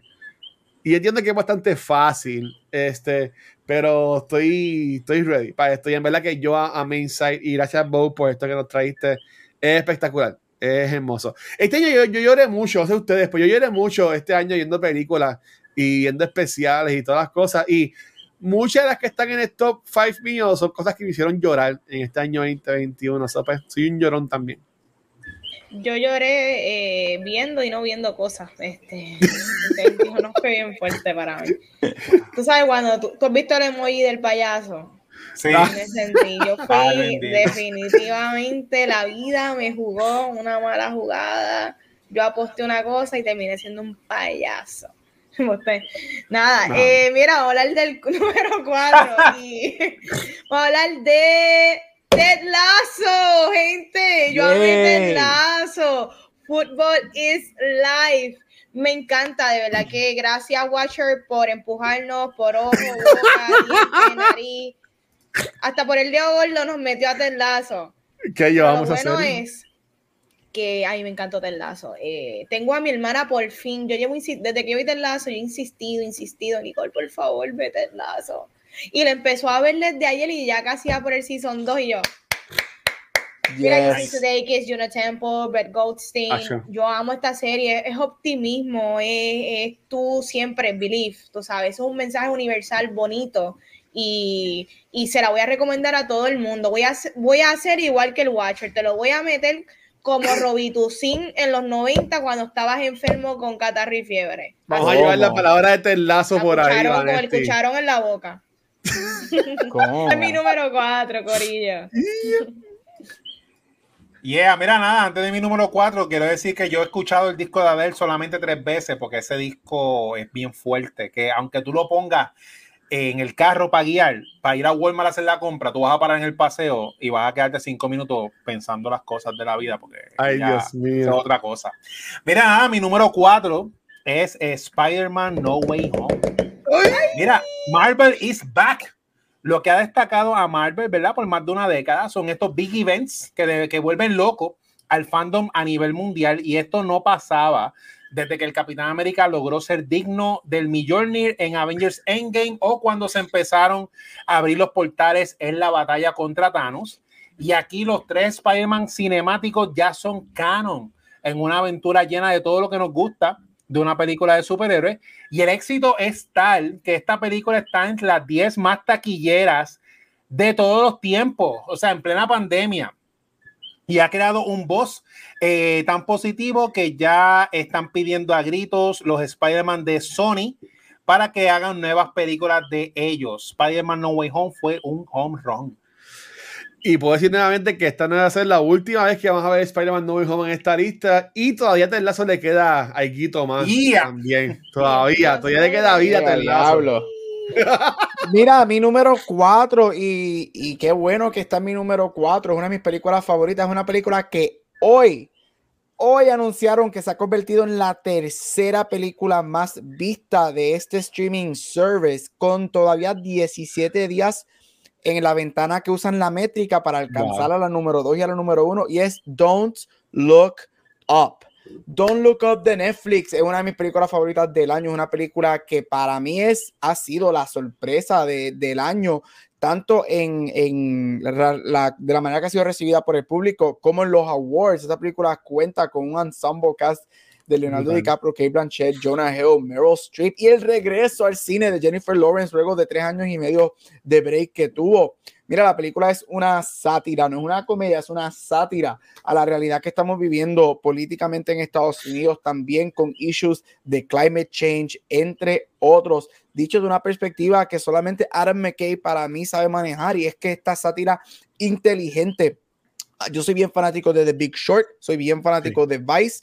A mí me gusta como, como a tour y esta película para mí es grandiosa, terminando con una de las escenas más para mí poignant y, y, deep de la movie. Es ese final cuando se cometa, este, tiene que ver con un cometa pasa con el cometa, este, una narrativa preciosa. Todavía yo quiero saber por qué le cobraron los 10 pesos que le cobraron por la bolsita de chips. has visto la película, sabes de lo que hablo. Mira, este, como dije, se convirtió en la tercera película más vista hoy en Netflix tiene el potencial de sobrepasar a Bird Box y Red Notice, que son la número uno y la número dos. So, veremos qué pasa con eso. Si no la has visto, vela, es larga, pero yo te recomiendo, yo te, yo te aseguro que la película no te aburre, no se siente larga de la, de la manera que lo es, este, y tiene unas escenas espectaculares con unas actuaciones grandiosas. Go see Don't Look Up. Mira, de nuevo, a mí hay, hay muchos momentos en culta secuencial en, en los cuales no podemos hablar de todo lo que sale a la misma vez porque pues salen muchas cosas. Hay momentos que hay semanas que salen un cojón de cosas buenas. Y este fue uno de los momentos en que yo, a mí me, me, dio cosita de saber que no voy a dedicarle un episodio completo a esta película. Este, aunque lo, hablamos en el episodio pasado, pero en verdad que a mí me encantó. Y a mí me encanta este revolú que hay con gente que dice que es una porquería, a otra gente le encanta. En mi opinión, como ya mencioné, si tú aún no entiendes la película, no te gustó, es que maybe eres parte del problema. Pero pues eso es parte de. Este. Para. Vamos a empezar el año viendo. Quiero empezar el año peleando con la gente. Mira, mi, ah, mi número 4. Y, y esto es una serie que yo llegué tarde a ella. Llegué bien tarde a ella. Pero el tour en el cielo es tan hermoso que yo terminando la primera temporada, ya estrenó a al mes o a la mes y pico estrenó la segunda temporada. Y esta es una serie que ya he visto estos episodios completos como unas cinco o seis veces desde la honestidad. Y ya Chiso habló de ella Vanetti habló de ella. Así que Corillo Football is Life mi número cuatro es el lazo y ahí pues tuve empate con Vanetti este, una de las pocas veces que repetimos eh, a más de una persona la misma posición para algo. Este, acá, vuelve a, pasar ya, ya mismo. Este, pero Corillo, yo amé esta serie. Eh, esta serie me hizo llorar a mí. Es espectacular. Eh, yo conecté demasiado con el personaje de Ted. Y pues, como ese se muestra súper contento y, e inspirador para todas las personas, pero él como persona está todo fucked up y en verdad que a mí me, me, me, tocó eso bien cabrón y me, encantó verlo. Y Sudeikis, que para mí no es mi actor favorito, yo entiendo que es de estos casos que este personaje fue, bueno, en verdad él lo creó, así que es perfecto para él. Este, y en verdad que yo amo Ted Lazo. Estoy medio triste porque supuestamente alegadamente la próxima temporada es la última. Ellos tienen, ellos tienen un plan de tres a cuatro temporadas, aunque estoy súper seguro que Apple TV están tirándole con todos los chavos que tienen de los iPods. Está sacando 20 iPods más para darle trillones a su DX para que hagan más temporadas, pero vamos a ver qué pasa, Corillo. Lazo es mi número 4 y llamamos para el top 3, Corillo. Así que hay que ver, hay que ver. Ay, Dios mío. Ay, Dios mío ahora es que se pone la cosa bien buena. Y mi número 3, realmente aquí, este número 3 no, yo creo que este número 3 realmente un número 3, no sería my number one. Pero con todo y eso, es mi experiencia favorita en el cine y le voy a dar el lugar al top 3 a No Way Home. Yes. Wow, esta película pudo haber sido un desastre. Esta película pudo haber sido, como dije en mi review, espectáculo nada más sin sustancia. Esta película tiene sustancia. Los personajes no están aquí para simplemente entrar al tercer acto y ayudar al superhéroe. Son personajes que participan, ¿me entiendes? Son supporting y me encantó eso. Eh, yo creo que tanta expectativa que tuvo la movie para mí, it lived up to the hype.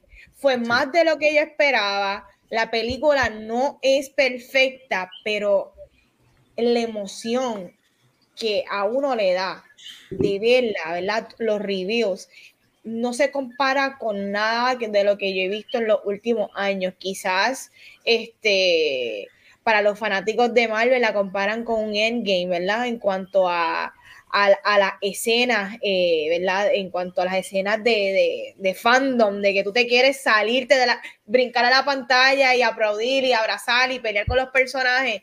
Yo creo que eso fue lo que fue un Endgame para Marvel, para mí este, fue No Way Home, porque para mí No Way Home es la mezcla perfecta de lo que Sony trae y lo que aporta para el personaje de Spider-Man y el universo de él y lo que ha traído Marvel. Es el balance perfecto de todo lo que amamos de ambas cosas, lo plasmaron en esta movie y fue un regalito de Navidad. Así que yo estoy tan feliz con, con, lo que yo vi. Me encanta que la gente está apreciando a Andrew Garfield por lo que es.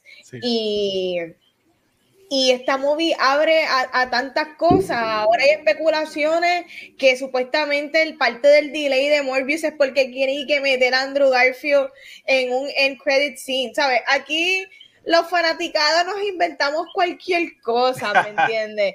Pero, pero me encanta porque se abre a 500 mil posibilidades y esta película, dentro, dentro de todo lo que pudo ser, funcionó. Y eso es lo que importa y es mi top 3 y por eso es que yo amo el cine. Esa película es por lo que yo amo el cine, por la experiencia colectiva si alguien puede inspirarme a ver estas películas de Sony con un poquito de amor y esperanza es Andrew Garfield. Pero vamos a ver qué, qué pasa. Dímelo, Chizo. yeah, wow. Nada, Mi número 3 es el concierto de Bad Bunny. Mira, a la verdad que Benito nos dio el último tour del mundo, ¿verdad? Si nos dejamos llevar por el Omicron y las variantes nuevas que van a venir del COVID. Y el conejo malo, quien es el único responsable del despunte navideño del virus, nos dio un concierto de más de dos horas con la escenografía más increíble que yo haya visto. El desastre del primer día de chequear el Baco ID se hizo humo de Philly cuando las luces se apagaron y salió en tarima el galardonado compositor del año que hace lo que le da la gana. Benito es tan rockstar y rebelde que luego de su presentación se volvió trending, que cuando una persona anuncia en las redes sociales que da positivo al COVID, eh, tiene que destacar que no fue porque fue al concierto y fue parte de la juventud perdida que fue a ese recital del autor de Zafaera.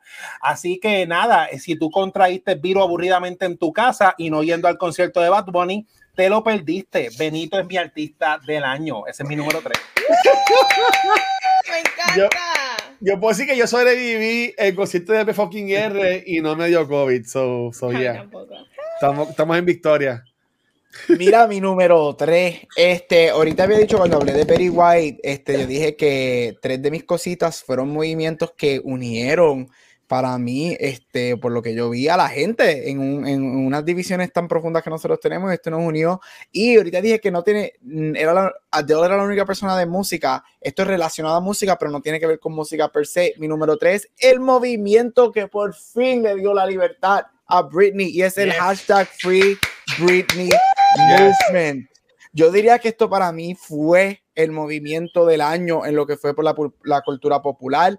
Este, mira, este, en el 2007, él, se me olvidó el nombre de él, pero él lo dijo, Leave Britney alone. Él sabía lo que estaba pasando y mira, aquí se comprobó todo lo que esa mujer llevaba sufriendo 13 años bajo las manos de las personas que se supone que la cuidaran. El movimiento social se convirtió gigantesco, ayudó a que impulsaran, a que las cortes le dieran una vista este, a Britney y subsecuentemente más vista hasta que por fin hace varios meses she is officially free, de las manos de su padre y de todo el equipo que su padre contrajo para controlarla a ella por 13 años. Obviamente, en lo personal, yo, una de las razones por las que digo que yo empecé en el baile, a bailar cuando pequeño, es por Britney en el 97. Egotísticamente, a mí me encantaría que ella hiciera música, pero mira, mujer, después de lo que tú has vivido, haz lo que te dé la santa puta gana con tu vida. Vive de la manera que tú quieras. Sigues posteando los videos y las notas atacando a todo el mundo en Instagram como estás haciendo, porque tú te has ganado eso y más hashtag Free Britney Forever. Y a cualquier mujer y persona que esté sufriendo por lo que, está, por lo que ella sufrió, es momento de cambiar la ley en Estados Unidos de los conservatorships. Por favor, en, verdad que sí. Eh, mi número 3 es una película y es de Netflix. Eh, que en verdad este año le dimos cariño a Netflix en nuestro top 10 de la mujer del 2021. Y fue una película que aunque es de Netflix, yo la pude ver la pude ver de causalidad en el cine.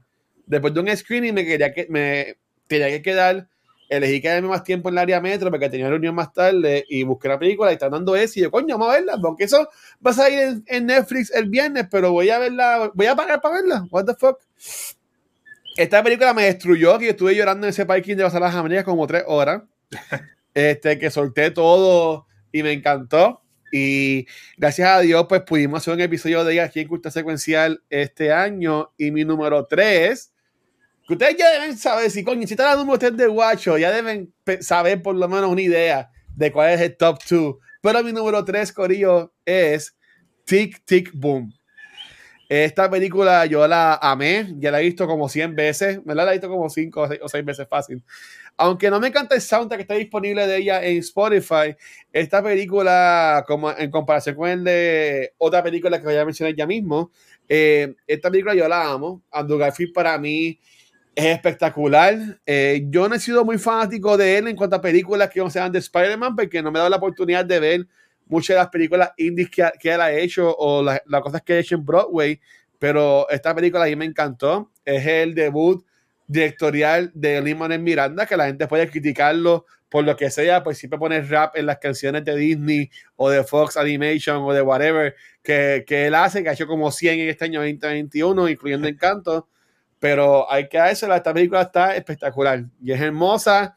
Y Vanessa Hodgins me encanta. El segmento de Therapy es un video que yo he visto casi una vez al día desde que lo vi por primera vez y es espectacular. Y en verdad que gracias a, a Vani y los chicos porque pudimos hablar de ella aquí en Cultura, pero en verdad que yo amé esta película y aunque aún no he visto Rent, todavía no la he visto, algún día la voy a ver y la quiero ver que no tiene mucho tiempo, pero en verdad que me considero súper fanático ahora de Jonathan y, y lo más caro que a me dio fue que yo no conocía la historia de él. Yo la vine a conocer en, en, la película y a mí eso me, me jodió lo que él pasó y en verdad que la película está espectacular. Y, en YouTube he conseguido videos de, ese, de esa obra de él, de Jonathan Larson. Y en verdad que me ha encantado como que descubrir videitos y hasta ver a Lin Manuel cantando canciones de, también de Tic Boom. Es que en verdad que a mí me ha encantado. Ha sido un viaje para mí descubrirlo y en verdad que amo esta película. Véanla, por favor, si no la han visto. Muy buena, también estaba en mis menciones honoríficas, excelente. Andrew Garfield es una joya del cine, definitivo. Gente, estamos ahora en el número dos y yo no sé si ustedes saben o no saben, pero yo llevo mucho, mucho tiempo hablando de una película en particular, que si sale, no va a salir, que se va directo a HBO Max, que si esta película va al cine, de que si va a vender o no. Esta película es Dune. Dune es mi sueño hecho realidad fin se. Una película que es sci-fi, fantasy, ecológica, dirigida por Denis Villeneuve. ¿Qué les puedo decir? Hablamos de lo que es cine, hablamos de lo que es construir un mundo denso. Y eso es Dune, ¿me entiendes? Te guste o no te guste, sea muy lenta, si te da sueño o no. Ese es mi Dune. Y, y me encantó la versión que tiró Villeneuve eh, me encantó su visión, me encantó cómo él pudo construir los personajes, me encantó que es la versión más palpable para el público de, de todo lo que hay dentro de la, de la, ¿verdad? De lo que es el, el, este mundo que creó Frank Herbert. Este, yo creo que es excelente y si No Way Home es la experiencia favorita de cine en cuanto a la experiencia colectiva, Dune es mi experiencia favorita visualmente en el cine. es una película que se presta para, para tú verla en IMAX. es una película que, que, te llena, te llena los ojos, que tú lo puedes sentir, que tú puedes transportarte al mundo que este director te quiere llevar. Así que por eso estas dos películas están en mi número 3 y número 2, porque si tú amas el cine, tú amas el cine por muchas cosas, pero muchas de ellas es la experiencia que tenemos colectiva, pero también la experiencia visual. Por eso es que Dune es mi number two. Y ya. Y, la, puede, que la vean próximamente también. Puede, puede, puede. Oh. Ah, ok. Mira, nada. Eh, Dune es muy buena. A mí me encantó. El número dos para mí es la serie de, oye, oye, Netflix está al palo, de Cobra Kai. Aunque esta serie fue originalmente de YouTube, Netflix la rescató. Y nada, saliendo del Season 4, tengo que decir que Cobra Kai es algo sin precedente, ya que este equipo de trabajo se ha dado, ¿verdad? Una, le ha dado vida a esta franquicia olvidada de Karate Kid, mezclando en perfecto balance la nostalgia con personajes nuevos, haciendo que todos los demográficos griten Cobra Kai Never Dies. Esta serie tiene todo para que tú te juques con la serie y revisites las películas originales, ya que aún falta mucho por resolver entre estos rivales de las artes marciales. Esta serie va a tener sin piedad, como dicen ellos, No Mercy. Cobra Kai es mi número dos. Brutal, brutal. Y Corea, la semana que viene, nuestro episodio de Cultura Secuencial es enfocado en la última temporada de Cobra Kai. Así que, a verla. Vamos allá. Sí, yo, yo, no la he terminado, tengo que también terminarla, ¿verdad? Yo vi por el episodio 3, tengo que terminarla. Mira, mi número 2, este, Great Minds Think Alike. Dune. Este, o sea, esta es la película que especialmente Mari y yo llevamos desde el 2020 esperando, hablando en casi todos los episodios, con los libros, con los graphic novels, enseñándolos aquí en vivo y por fin se nos dio and it was well worth it. Mira, para mí Dune es de esas películas que es, es la definición de cinema. Esta película es la razón por la que la experiencia de ir al cine es válida. Por mi encojonamiento, literal, por mi encojonamiento con HBO y con Warner Brothers. Esta es la razón por la que yo estaba molesto con ellos, porque esta película es para verla en el cine. Si tú no llegaste a ver Dune en el cine, sabes que I feel sorry for you, porque te perdiste de algo que es inexplicable. No hay, no hay palabras para explicar la sensación de ver Dune en el cine, especialmente si la llegaste a ver en algo como Dolby o IMAX o 4D o lo que sea. Aparte de que ver a, Oscar Isaac en nu en 4K, hello, en IMAX, en Dolby, en lo que sea, hello. Mira, no, esto es un mundo, este, esto es uno de, la, de, los, de los libros más icónicos en la historia, este, y también uno de los libros más difíciles de, traducir a, cualquier medio. Este, eso está allá arriba con algo como un Game of Thrones que se pensaba que era y un Lord of the Rings que se pensaba que era imposible traducirlo. Y lo lograron. Sí, es solamente la primera mitad del libro, la primera parte, pero lo que Villeneuve hace es otra cosa. Y nuevamente él demuestra que él es uno de los mejores directores en estos momentos, este, luego de lo que para mí ha sido un incredible run con Blade Runner, con Arrival y ahora con Dune. Así que si no has visto Dune, go see it, porque verdad que te estás perdiendo una experiencia única, única, única, única. Y ya confirmaron que viene la segunda parte. yes. So que estamos ahí. Corillo, mi número dos. Una película que yo vi un par de veces en el cine, la vi como cuatro veces en el cine, y después la pude ver un par de veces más en HBO Max. Es una película que su soundtrack eh, ha vivido, ha sido parte de mi ser y me lo sé de memoria y todavía hay canciones que, y parte de la película que me paran los pelos hasta de la nariz eh, y es espectacular. Por un tiempo pensé que iba a ser mi número uno, sin embargo no lo es. Y mi número dos, eh, nuevamente traigo a Lin Manuel Miranda a la conversación, es este In the Heights. yo esta película la, la amé, me encantó. Yo cuando la vi por primera vez en el cine fue un screening y la vi con, con una de mis mejores amigas que trabaja con Cariñan Cinema y ella estaba gozando porque yo estaba como que volviéndome loco porque no podía entender lo espectacular que era esta película. a mí que me encantan los musicales y obviamente yo amo mi patria y ver que eso va bien atado lo que es In the Heights. Yo nunca había visto la obra, no sabía de qué era. Eh, a mí me voló la cabeza. Tuve también la oportunidad de verla una segunda vez cuando estrenó eh, Cine de Distrito con Limón en Miranda, que él fue a ese screening, que en verdad estuvo espectacular. No me pude tirar la foto con él, pero lo pude ver por lo menos de cerquita y en verdad que espectacular. Yo amo la película.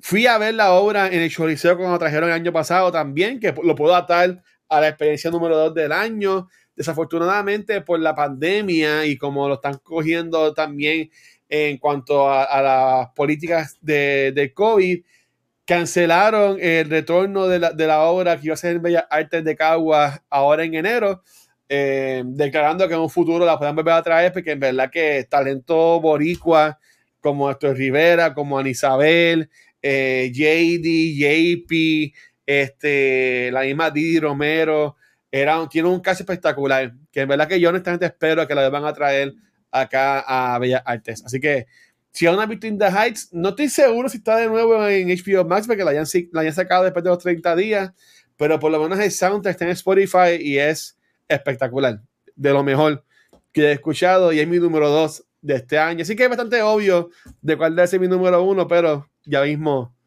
ya mismo se los diré. Ya mismo, ya mismo. Ay, Dios mío, ya, esto me da, me da tristeza porque yo siento que al yo decir mi número uno, ya yo, ya yo finalizo y con esto yo cierro mi, mi 2021. Y vamos para próximo, este, este, este es el último clavo que me falta para yo terminar este chapter de mi vida. Así que sin más preámbulos, mi número uno es Gente Midnight Mass. es lo oh. mejor de lo mejor. Es todo. Es especial. Es masterful. Eh, es thought provoking. Eh, es un horror, pero también brinda un aspecto donde de optimismo porque todos tenemos el poder de cambiar y de arrepentirnos. Así estemos en, en la última siempre tenemos esa oportunidad. Y adicional a eso, todos los temas y sus temas que toca en cuanto a la religión, en cuanto a la condición humana, en, cuanto a eh, el, por qué somos como somos. Eh, esta, esta serie me dejó marcada de, de, por vida y de todos los proyectos de Flanagan que han sido muy buenos este es el más que me ha dejado pensando y pensando y pensando. Y siempre lo voy a recordar que esta serie será del 2021 en, en un momento raro de mi vida, en un momento bien extraño. Y, y, me encantó. De verdad que Midnight Mass lo, lo, seguiré pensando en ella por el resto de mi vida. Muy buena. Y es número, mi número uno del 2021. De, de lo Netflix, mejor. Y, Netflix ha recibido mucho amor. Netflix ha recibido mucho amor de nosotros. ¿Viste? Que mucha mierda hablamos porque nosotros criticamos a Netflix. Yo y siempre todo el mundo lo tiene lo mejor de lo mejor y es de Netflix. Mirando para atrás, Netflix, para, Netflix, Netflix, nos dio muchas cosas buenas este año. Sí. Chacho. Sí. A ver, Chiso, ¿cuál es tu número uno del 2021? Ay, Dios mío. Mira, nada, mi número uno, al César lo que es del César. Mi número uno es para Marvel Cinematic Universe. Le voy a explicar por qué. Mira, mano, la cuarentena y la pandemia afectaron mucho el momentum que tenía Marvel en el pre-COVID era y no ayudó mucho series como Falcon a The Winter Soldier y la cura para el insomnio del año llamado Eternals. Pero hay más cosas buenas que cosas no tan buenas. Está Hawkeye, WandaVision, Loki, What If, Spider-Man y ahora con el universo de Sony integrado, hacen que yo vuelva a estar all in en este universo cinemático que se siente más vivo que nunca, ya que siempre hay algo pasando, ya sea en televisión o una noticia de que algo está por salir de parte de ellos. Y ya el nivel de la inmersión es tal que uno siente que esto es un universo o un multiverso que está conectado y vivo en una realidad alterna que existe al lado de la nuestra, con todo sus altas y bajas. Marvel sigue demostrando y haciendo historia, ¿verdad? En la forma en que nos están contando estas historias que viven en el cine y en nuestras casas. Esto nunca nadie lo había hecho. Esto, ¿verdad? Un momento histórico. Así que en lo personal, nuevos IPs, o sea, nuevas series de otras compañías o lo que sea, para mí en lo personal la tienen difícil porque ya mi cerebro casi no tiene espacio para envolverme y encariñarme con personajes nuevos, historias nuevas. Y el confort que me da Marvel eh, me hace que yo la siga facilita porque básicamente no la sabemos de memoria. Marvel es nuestra historia familiar. Así que yo quiero una película que se llame Yelena de Black Widow para que sigamos en este Marvel bandwagon. Marvel es mi número uno. Brutal. Que iba en Watcher feliz. Seguro. Contentísimo. Mira, mi número uno, hablando de Netflix. Este, Netflix tiene two number one spots en nuestra lista. Yo dije que había tres cosas que para mí unieron a la gente en el 2021. Y esto, este mi, mi número uno es algo que yo no sentía o veía desde el verano que salió Pokémon Go, que unió a todo el mundo alrededor del mundo. Y fue el, lo que para mí es el breakthrough show, IP, lo que quieras llamar del año, y es Squid Game.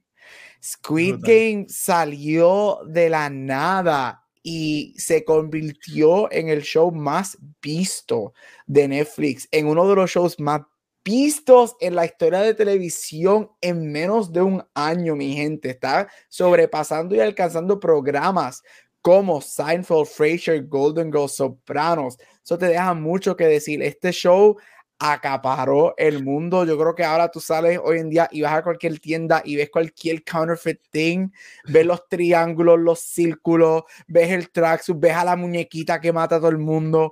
Um, mira, y aparte de el, el, el auge que cogió la serie, la serie está cabrona, la serie es buena, una examinación a, a, los aspectos sociales. Este, me recuerda mucho a una de mis películas favoritas ever, Parasite, que salió hace varios años. Lo único que una versión más larga de 10 episodios que examina lo mismo. Este, o sea, libertad de, este, de, de, bloody, este, angry, o sea, todas estas cosas que tú dices, wow, this is supposed to be, esto supone que no funcione de la manera que funciona, o sino que se supone que es algo bien cult, este, bien sencillo, pero está arrasando, se espera que arrasen todos los awards ahora, posiblemente gran gran nominada a los Emmys um, en el 2022 cuando lleguen esas nominaciones.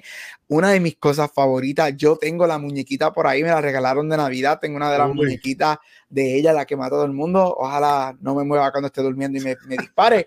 Pero mira, Squid Game te guste o no te guste, no se puede negar que se convirtió en un pop culture moment del año. Este, ya al, el creador está en negociaciones con Netflix para un segundo y tercer season. Él dijo wow. que siempre fueron tres seasons en una historia que él tiene final para ella. Vamos a ver qué pasa, pero Squid Game, y si no lo has visto, yo creo que eres una de las poquitas personas en este mundo que no lo has visto, go watch it. Es entretenida, pero it's actually really good.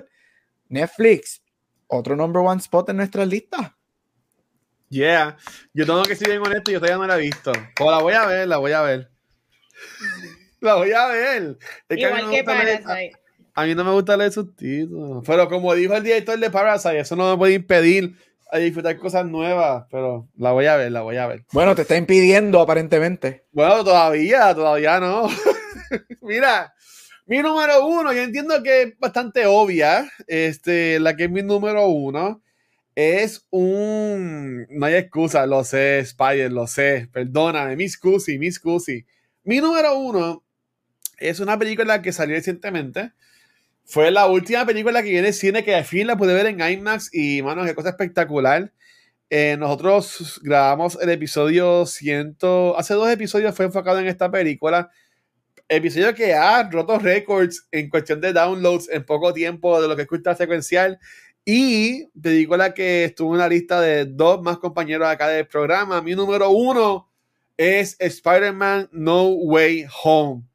Eh, y Corillo, créanme que estuve como una hora pensando si ponía una foto de los tres Spider-Man juntos o no.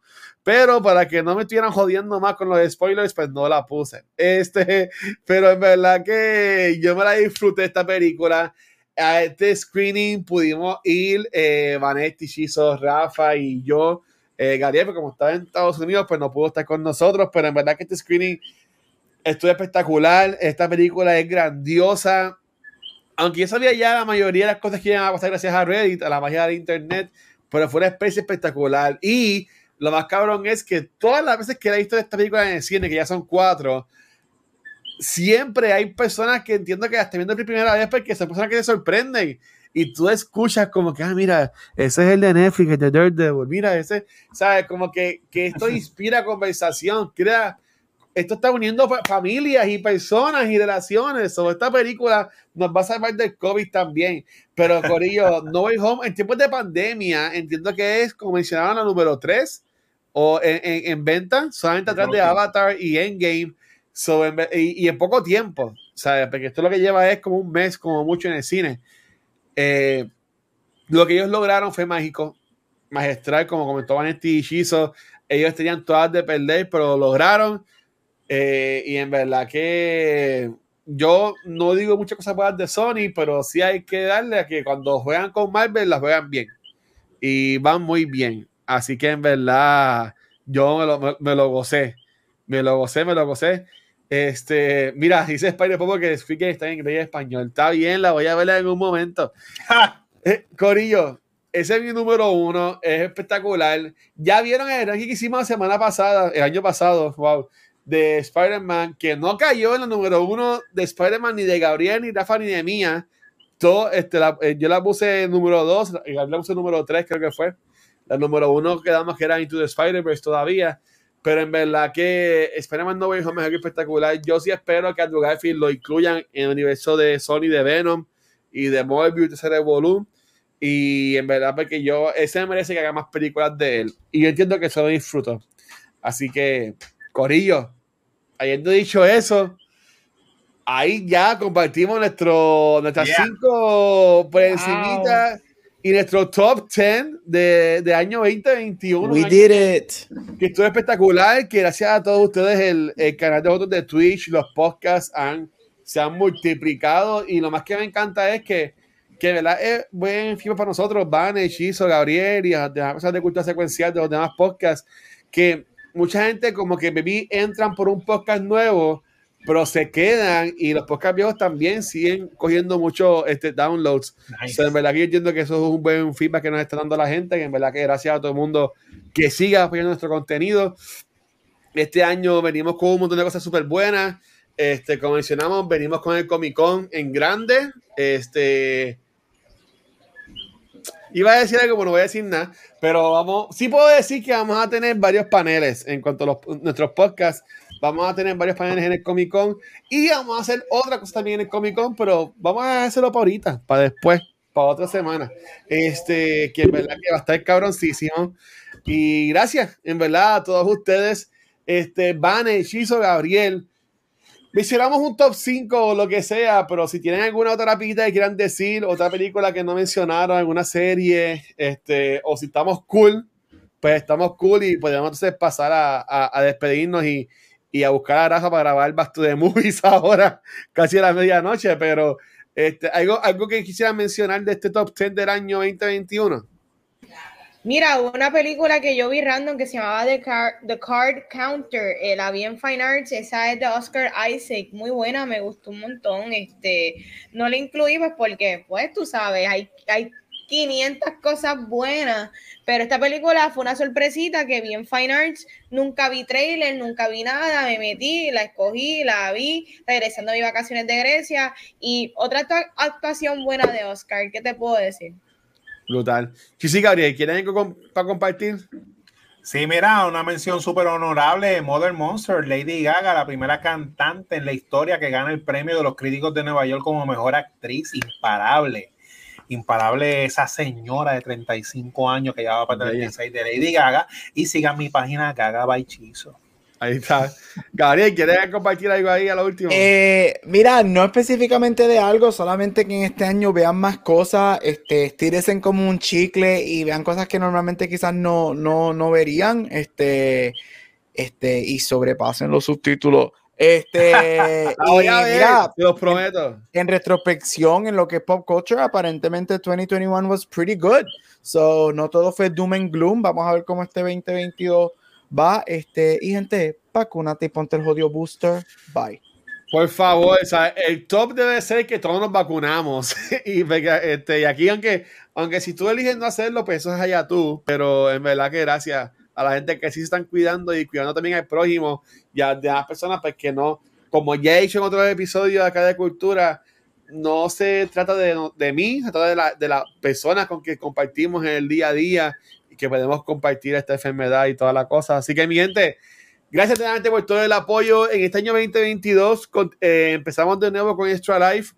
El año pasado hicimos 1.800 dólares para la Fundación Tenir San Jorge. Gracias a todo el mundo que con ese último push, este, por segundo año consecutivo, no sé si es algo triste, pero pues yo despedí el año acá en Twitch con el corillo y estuvo súper cool. Cayó un montón de gente y, y me di cuenta porque Spyro dijo: Tu año pasado también hiciste lo mismo. Y yo, pues coño, de seguro, porque con la pandemia también estaba guardado. Así que gracias a todo el mundo que estuvo acá con nosotros. En verdad que seguían, seguían. No se vayan, aunque si vamos a despedir el show, no se vayan porque ahora seguimos con Back to the Movies con Rafa. Así que, mis amores, por primera vez en el año, ¿dónde los pueden conseguir? Comenzando con la reina de los geeks, Vanetti. A mí me consiguen Instagram y Facebook como Vanetti. Dame like, dame share y como siempre les digo, envíenme muchos, pero muchos besos. Yeah. Dímelo, Chizo. Mira, me consigues con Mar Centeno en Ondas Nerda, donde quieres que escuches, donde quiera que escuches podcast, me consigues en Chizo en Facebook, Chizo Comic en Instagram y Chizo Comic en Twitter, que empezamos The Road to WrestleMania, que vienen a abrir, así que ese Twitter mío es básicamente de wrestling, así que estoy buscando gente que le gusta la lucha libre para hablar de Meaty Men doing Meaty Things. Atangana, eso es lo que dice lucha libre. Eh, te digo, Gabriel. Mira, sencillito para comenzar el año, me puedes conseguir en todos social media como Gabucho Graham. Y si me sigues, vas a ver que va a haber mucho awards content, porque este domingo en adelante empiezan los premios. See you next week. Brutal. Mi gente, a mí me consiguen como Watcher en cualquier red social. Y nuevamente, gracias a todo el mundo. Nuestro contenido, como siempre, este, dejo saber, nos consiguen en cualquier proveedor de podcast que siguen creciendo la cantidad de downloads. En verdad que gracias por eso, Corillo. Este, en verdad que me sigue sorprendiendo, honestamente. Pero eh, también en YouTube, que estamos bien cerca de los mil subscribers. Tenemos como 920 y pico. Así que pronto estaremos ahí. Este, también en Facebook e Instagram, pero donde único nos ven en vivo es acá en Twitch. Donde esta semana solamente vamos a grabar dos podcasts y es en el día de hoy, ya que mañana es víspera de Reyes, jueves es Reyes, y pues ya la semana que viene pues, entraremos más a fondo en lo que es el contenido semanal. Eh, Hoy hablamos de lo mejor de 2021. Ahora con Rafa vamos a hablar sobre Die Hard for Vengeance, porque Rafa cumple en enero y nos dijo: Yo voy a poner el, mes, el tema de enero y va a ser de secuela buena. Y él entiende que esta película es secuela buena y pues pensaremos igual nosotros, pues ya mismo dejaremos saber. Este, también gracias a todo el mundo que nos sigue apoyando. Los queremos un montón, mi gente. Y Vane, por primera vez, despierte esto. Corillo, hasta aquí otro episodio de Cultura Secuencial, el mejor podcast de cultura popular de Puerto Rico. Estamos abriéndonos al 2022, donde vamos a seguir trayendo más contenido. Y si probablemente quieres vernos en persona en algún uh. momento, date la vuelta por el Comic Con que nos vas a ver así sea un día del weekend. Así que nos vemos allá, Corillo. Lleva mi gente, gracias. Feliz año nuevo a todo el mundo. Los queremos un montón.